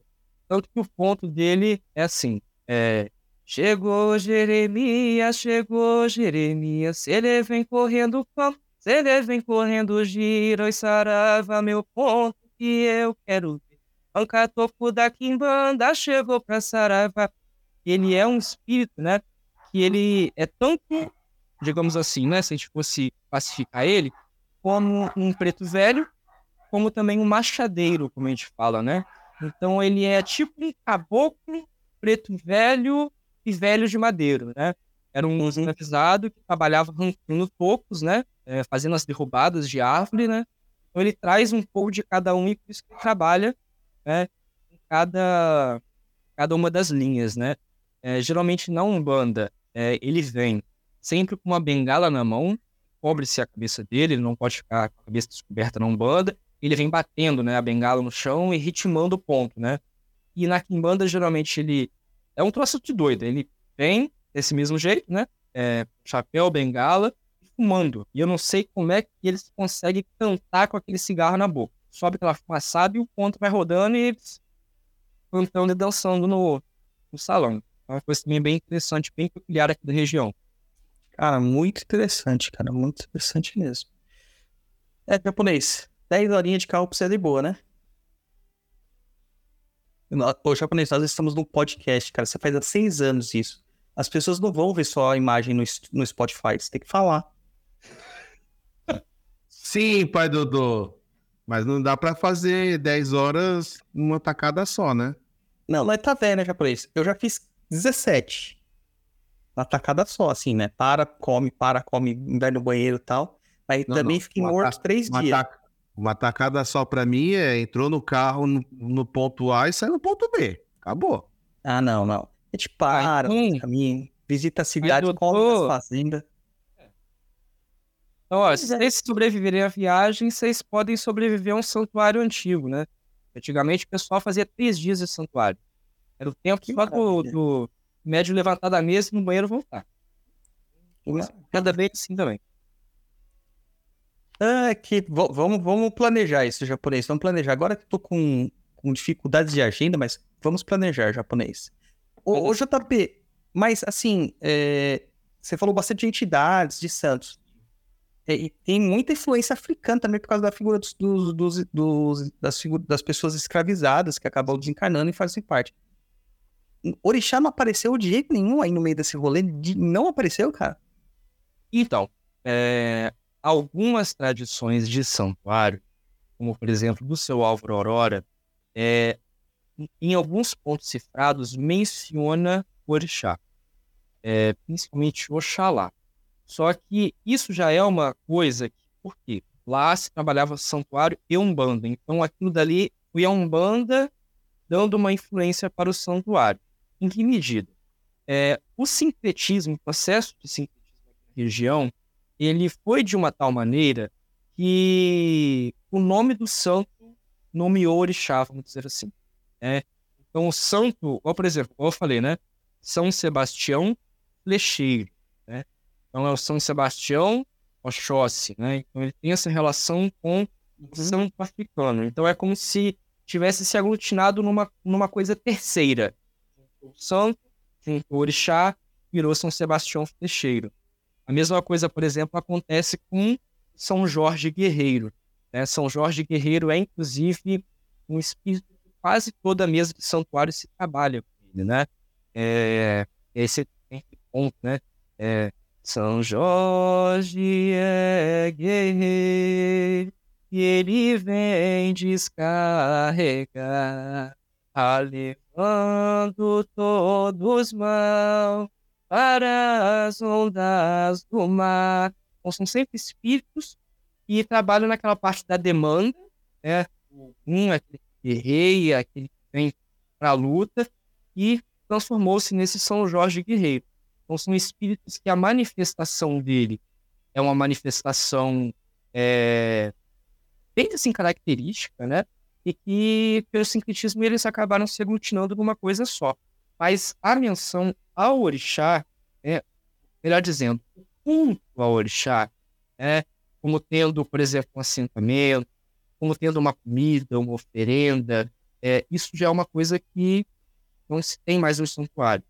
É, não sei se é por conta de alguma, não sei, adaptação que foi feita, ou por conta da perseguição religiosa em algum momento do tempo, mas o fato é que na no presente momento e também nas gerações mais antigas, voltando no tempo, lá para a década de 40, isso não existia né, nas gerações passadas. Só mesmo a menção ao santo da Igreja Católica. Mas com essas influências do orixá sintetizado. E uma coisa que eu ouvi lá na entrevista que me chamou muita atenção, porque isso tem na minha Umbanda, Uhum. são as bandeiras. Sim. Que eu falo que também é um, é um mistério perdido. A gente chama de mistério de bandeiras, né, na minha, na minha tradição. Que é um mistério perdido. Ninguém mais tem bandeiras. O, o que são essas bandeiras para o santuário? As bandeiras, elas são. Aí, aqui, olha só. Eu vou falar assim, devido às proporções, devido às tradições, cada coisa no seu canto, pra ninguém falar assim, ah, tá falando que é a mesma coisa, que tem o mesmo valor, que tem o mesmo efeito. Não é isso. Mas é, seria como se fosse, se a gente fosse comparar com banda, né? Como se fosse o assentamento, né? Ou como se fosse a quartinha, ou como se fosse o otá é do santo. A bandeira, ela é sempre de tecido e ela, nela, é pintada, né? É, gravada nela, é, a mensagem daquele espírito, né? É representado a quem pertence aquela bandeira. Então, é um tecido, pode ser branco, pode ser na cor daquele santo, ele pede, ou que já é tradicional dele, como, por exemplo, verde para São Sebastião, vermelho para São Jorge Guerreiro, o azul é marinho para Nossa Senhora, por aí vai. Né? E nele pode ter ou a própria representação do santo católico, né?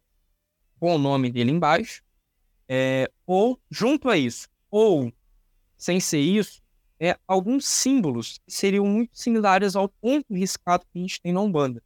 Né? É igual, por exemplo, aqui eu não tenho para mostrar porque não ficaram prontas ainda. Mas tem as bandeiras né, de Santa Madalena e de São Camilo Leles. Né?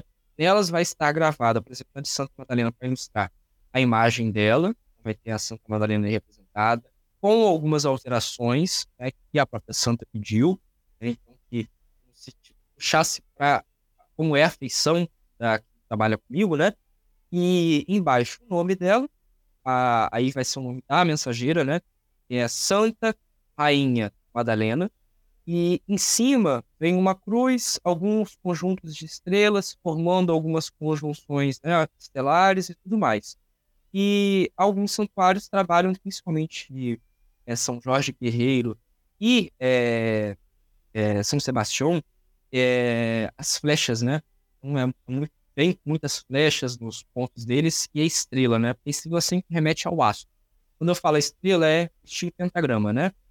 E a estrela né, de Davi, hexagrama, ela vem principalmente representando São Salomão, também é uma entidade que, é, que trabalha no santuário e é, é muito cultuado no santuário, é uma das principais. E também o povo do cativeiro, ou o povo da senzala. São aqueles espíritos que realmente né, passaram pelo cativeiro e trabalham neste agrupamento. Né? Então são esses símbolos mais comuns nessas bandeiras. Qual que é a função dessas bandeiras? Além de representar quem é a chefia daquele madeiro ou quem trabalha naquele madeiro, elas também funcionam como uma firmeza, então é como se o espírito né, é, é, se ligasse àquela bandeira e ela sempre colocada pendurada no teto, né? É, na intenção de, como os mensageiros mesmo falam, né, de arriar as bandeiras sobre as coroas das pessoas, né?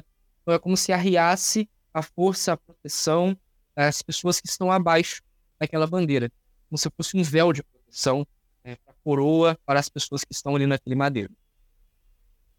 Sensacional, cara, sensacional. Já, você tem alguma coisa para perguntar, para acrescentar aí? Porque, cara, eu tô tô muito curioso para ver isso aí de perto, cara, agora. Não tenho nada a perguntar. O japonês esperava mais de você. É cara. 10 horinhas é 10 horinha de carro.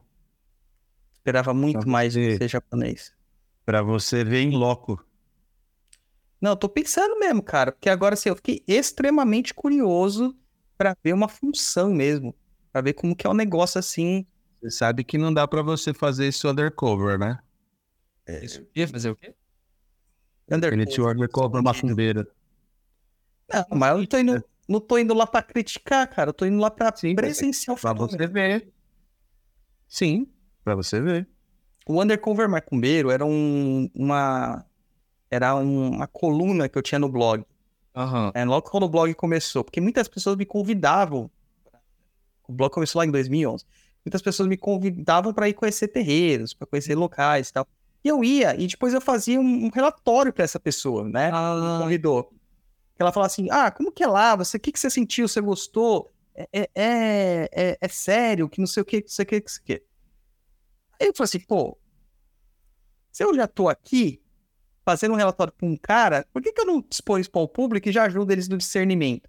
Mas nunca revelei onde que era, essas coisas e tal, nunca ninguém sabia. Sim. Só que chegou no momento que eu fiquei conhecido. E aí não dava mais, porque quando eu chegava lá, as pessoas falavam, ah, vamos lá, o Douglas lá do, do Papo da Cruz, do blog Perdido Pensamento, daí não dava mais. Aí eu cancelei. Cancelei. Eu já fui em cada bizarrice. Fui muita coisa boa também. Mas fui em cada bizarrice, cara. Nossa. Nossa. Mas tudo bem, tudo bem. Faz parte do processo. Dá medo? Dá medo? Acho que ele travou, mano. Vamos voltar um dia. Contos do Undercover? Cara, podemos, podemos, podemos, podemos. Só pros apoiadores? Pode ser? Só pros apoiadores. Eu acho melhor, só pros apoiadores. É, vamos fazer isso aí só pros apoiadores. Eu acho que é interessante, cara. Interessante. Ah, japonês. Vamos fazer isso aí? Vamos pegar umas 10 horinhas de estrada aí? Vou pedir liberação aqui da dona da, dona da pensão. Hum. A gente marca pro ano que vem e vai. Porque agora final de ano não dá, né, japonês? Agora você sabe como tá a minha vida, né? Mas vamos marcar pro ano que vem isso aí. É, ele caiu. Caiu, caiu. Maravilha, maravilha. Será que tá chovendo lá também na cidade dele, igual tá chovendo em São Paulo? Hum, ele falou que tava com- começando a parecer que ia chover, que o rio tava muito cheio, que as cidades lá em volta estavam todas chuvosas e tal. Mas é isso aí.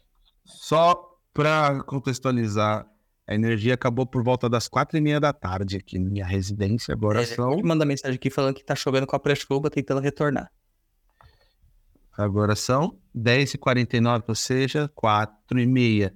5 e meia, 6 e meia, 7 e meia, 8 e meia, 9 e meia, 10 e meia. 6 horas já. Ah, a deriva. Já estragou o sorvete no congelador, né? Ah, acho que não, né? Não deve estragar fácil assim, não. É. Então, sabe que tem indenização, né? Pra quem fica sem luz, né? Hum. Mas aí, quem que vai pagar essa conta? Metade de São Paulo tá sem luz? Então, não, mas vem na sua conta, vai ficar lá. Mas Você ficou sem luz de tal a tal hora, então vem um desconto tarifário. Ah, Tá chovendo aí também, JP? Oi? Tá chovendo aí? Já tá chovendo, chovendo aí pra acabar que tudo? tá chegando, porque é é assim, quando a chuva chega lá, aqui já cai a internet, já cai tudo. Ah, Mas quem sabe que a chuva tá chegando. Foi, foi um- uma conversa maravilhosa, interessantíssima. É, aprendi muita coisa que eu não sabia, não fazia ideia. É, Você não tem noção de como eu fico feliz quando eu aprendo alguma coisa que eu não sei, cara. A, a, a coisa que me deixa mais feliz é isso. É aprender algo que eu não sei. E agora eu quero vir em loco. Mas isso depende do meu, do meu chofer. É, Espero que vocês possam ouvir mesmo. Olha, pra mim vai ser uma experiência também maravilhosa. Vou convencer o japonês. Vou convencer. Para E olha- 2024 está nos planos. um convencimento aí tanto para o japonês quanto fortalecimento para a sua ideia. É, eu tenho 23 anos de idade, tenho, né, tenho nada de experiência de santuário. Agora você imagina você chegar aqui e conversar com uma pessoa que tem o triplo da minha idade de prática de santuário. Aí fica a reflexão. Vai ser maravilhoso, cara. Vai ser maravilhoso. JP, dê suas considerações finais. Pode fazer seu jabá, onde o pessoal te encontra. A galera adora isso aí. É, antes de fazer o meu merchan, onde vocês me encontram e tudo mais, quero novamente agradecer, pai, pelo convite, também o japonês. É, como eu disse na última vez, é uma honra para mim é, estar nesse espaço e me sinto muito contente e realizado de ter um espaço como este para difundir realmente o santuário. A minha intenção é, de falar sobre o santuário não é só um academicismo, né? não é só minha área de pesquisa acadêmica, mas a minha intenção é justamente de fazer que seja mais conhecido, despertar o interesse das pessoas para esta prática, e ao mesmo tempo também para que as gerações né, novas, assim como eu, é, tenham um ponto de vista fora daquele que talvez estiveram na sua tradição, talvez repensem, né, e se apaixonem pelo santuário assim como eu, é, é, ou se reapaixonem, né, muitos da minha idade têm se distanciado dessa prática, infelizmente. Então, eu fico realmente agradecido, deixo aqui meu agradecimento. E para as pessoas que têm mais interesse em conhecer sobre o santuário, é, a única produção, eu não falei, vou falar agora, que existe que remete ao santuário é este documentário Memórias da Fé. E está em DVD, estou passando um pouco para conseguir transformar isso aqui em arquivo digital, mas assim que eu conseguir, eu vou disponibilizar isso aí nas minhas redes, porque não tem isso na internet. É, e fora isso, aguardem meu TCC da pós-graduação que está vindo aí, vai falar sobre o santuário, e aí vocês vão é, ter um ponto de vista acadêmico sobre o assunto. Além disso, lá na minha página eu já tenho divulgado alguns é, conteúdos sobre o santuário, então vocês podem me seguir lá no Instagram, que é o arroba jpda77, né, numeral, em cruza. Vocês encontram lá alguns materiais também. E no YouTube tem um canal que eu montei que eu falo é, em relação à minha outra página do Instagram, que é o, o canal é o Itaperuna Tem História. Lá eu tenho uma playlist que tem as entrevistas e aquelas que eu, eu tive permissão de divulgar na internet, né? E eu estou usando como base justamente para o meu TCC. Então lá vocês vão ter, é, grande parte ali dos entrevistados falam sobre o santuário e trazem justamente esses diferentes pontos de vista e também as experiências pessoais do santuário que eles possuem. Então, vocês podem encontrar aí nessas redes esses materiais. E quem é de Itaperuna e região, porventura estiver assistindo, esse dia 15 e 20 agora de novembro, eu vou fazer um circuito, uma caminhada, né, um- uma caminhada é, guiada, né? É, que vai ser o tour, é, o circuito né, histórico Itaperuna nos tempos da escravatura. E lá eu também vou falar dessa questão histórica dos escravizados e também no gancho a religiosidade, comentando aí mais é, sobre as bases históricas do santuário, da Umbanda e da Quimbanda aqui na região. Sensacional. Sensacional. Cara, das fotos daqui de Itaperuna parece muito uma foto de um rio. Que nota que é, o, que é esse rio mesmo? É o Muriaé. Nossa, é. Que rio gigante, cara. Nossa, muito legal. Japonês. Falei. Você quer. Você tá gostando de querer ir pra Itaperuna, né? Não, eu gosto de pesquisar, cara. Eu gosto de, de, de ver novidades, entendeu? Quando essas coisas acontecem, eu quero ver ali em loco. Porque, cara, vi um banda aqui em São Paulo, eu já vi muita. Já vi muito Umbanda, já vi muito candomblé, já vi muita Kimbanda. Sei, nem tanto, porque Kimbanda, de Rapaz. verdade mesmo, é muito fechadinho, né? Agora, Ele abriu. Me... Fala aí. espiritismo e tudo, né? Igreja Católica. Inclusive, é, no, na missa de sétimo dia lá do, do, do Roberto, a gente fez lá na, na igreja de São Miguel Arcanjo, né? Ali na Moca. E, pra minha surpresa, era a igreja do Padre Júnior Lancelotti, cara. Então, Bom. foi uma satisfação tremenda estar lá, Legal. Né? E vê-lo. E eu peguei, antes da missa, ele conversando, ensinando os fiéis sobre quem era Jesus. Entendeu? Cara, é um padre diferenciado, brother. Sim. É um padre diferenciado. Entendeu? Posso fazer um? Já que Pode. você gosta de outras religiões, é, a Quinta Peruna, é a região noroeste norte fluminense, foi é, a diocese né, de Campos, dessa região, Goitacazes, foi uma, é, foi a última diocese no mundo a aderir ao Concílio Vaticano II. Então aqui até hoje Tá. nós temos um grupo muito forte de tradicionalistas. Missa em latim, aquela coisa toda. É, inclusive de onde de eu costas. aquela coisa toda. Maravilha, maravilha. Vamos, vamos fazer o tour. né? Vamos fazer o tour. É assim, né? Eu acho assim, eu sou um religioso, mas além de tudo, eu também sou um, eu sou um entusiasta de religiões. E toda manifestação de fé é, é importante, é interessante. Você não tem como falar da fé alheia se você não conhece a fé alheia. É, então, falar da boca para fora, que é o que causa intolerância, é muito fácil. Agora, você ir até os locais que, que, praticam outras fés, cara, eu já fui em tudo que você pode imaginar. Tudo. E a maior parte das vezes eu fico convidado. Eu não fui assim, ah, vou lá de supetão, escondido, não. Fui em igrejas católicas convidadas, igrejas evangélicas convidadas, Seixonoye, é, Messiânica. Tem uma outra japonesa que eu fui também, que eu agora esqueci o nome, me desculpem aí. mas- Budista. Não, não, não. Budista eu só fui lá no Zulai, né? É... A Ricari? Não, cara, era uma, é uma que é muito desconhecida, bem pequenininha. Vou depois perguntar pra professora Edileia, que ela que é especialista em religiões japonesas. Ela, vou lembrar, daí eu comunico lá no Instagram pra todo mundo, não vou lembrar agora. E é uma que tem um... Aquela que o Michel fazia parte, japonês, que lá do... Que tinha aquele calendário muito legal do folclore, cara. Esqueci. Esqueci. E o calendário nem tá aqui mais. É, mas enfim, é- é- é- eu gosto de manifestações religiosas, mas eu gosto de ver a manifestação em loco. E esse dia que eu vi o padre Júlio Lancelotti lá, não sou católico, tenho várias críticas à igreja católica, mas a hora que eu vi ele falando com a comunidade, e é uma igreja pequenininha, cara, falando com a comunidade, eu falei assim, cara, tá aí, ó, é isso que as pessoas têm que entender. O padre, ele é um facilitador do conhecimento espiritual para aquela comunidade a- o pessoal tava prestando atenção. E não eram só idosos, cara. Isso que me chamou muita atenção. Tinha muita gente jovem, sabe? E foi muito legal. Foi muito Posso legal. te deixar mais Shintoísmo. curioso, então? Oi, desculpa, J- JB, fala de novo. Posso te deixar mais um pouquinho curioso aqui na região, então? Pode. Aqui a gente tem duas aparições marianas, uma na minha cidade, uma em Natividade. E a de Natividade, ela tem a única réplica da casa de Nossa Senhora no mundo, em tamanho real. Então é mais uma Caramba. coisa aí pra você se interessar. É, japonês, vai ter que fazer o tour. Vai, tem jeito. Fala, japonês, dá o seu tchau aí, japoneses. Antes É que você comece a shintoísmo. dar o... Shintoísmo, Não, você não. tá falando, né? Não é, Não, é o shintoísmo? não é. Ah, Vou perguntar depois pra Edileia, depois eu vejo direitinho com ela. Manda aí seus que é. Bom, Antes que lá. seu carro Ah, acabe a bateria, amanhã tá guiado.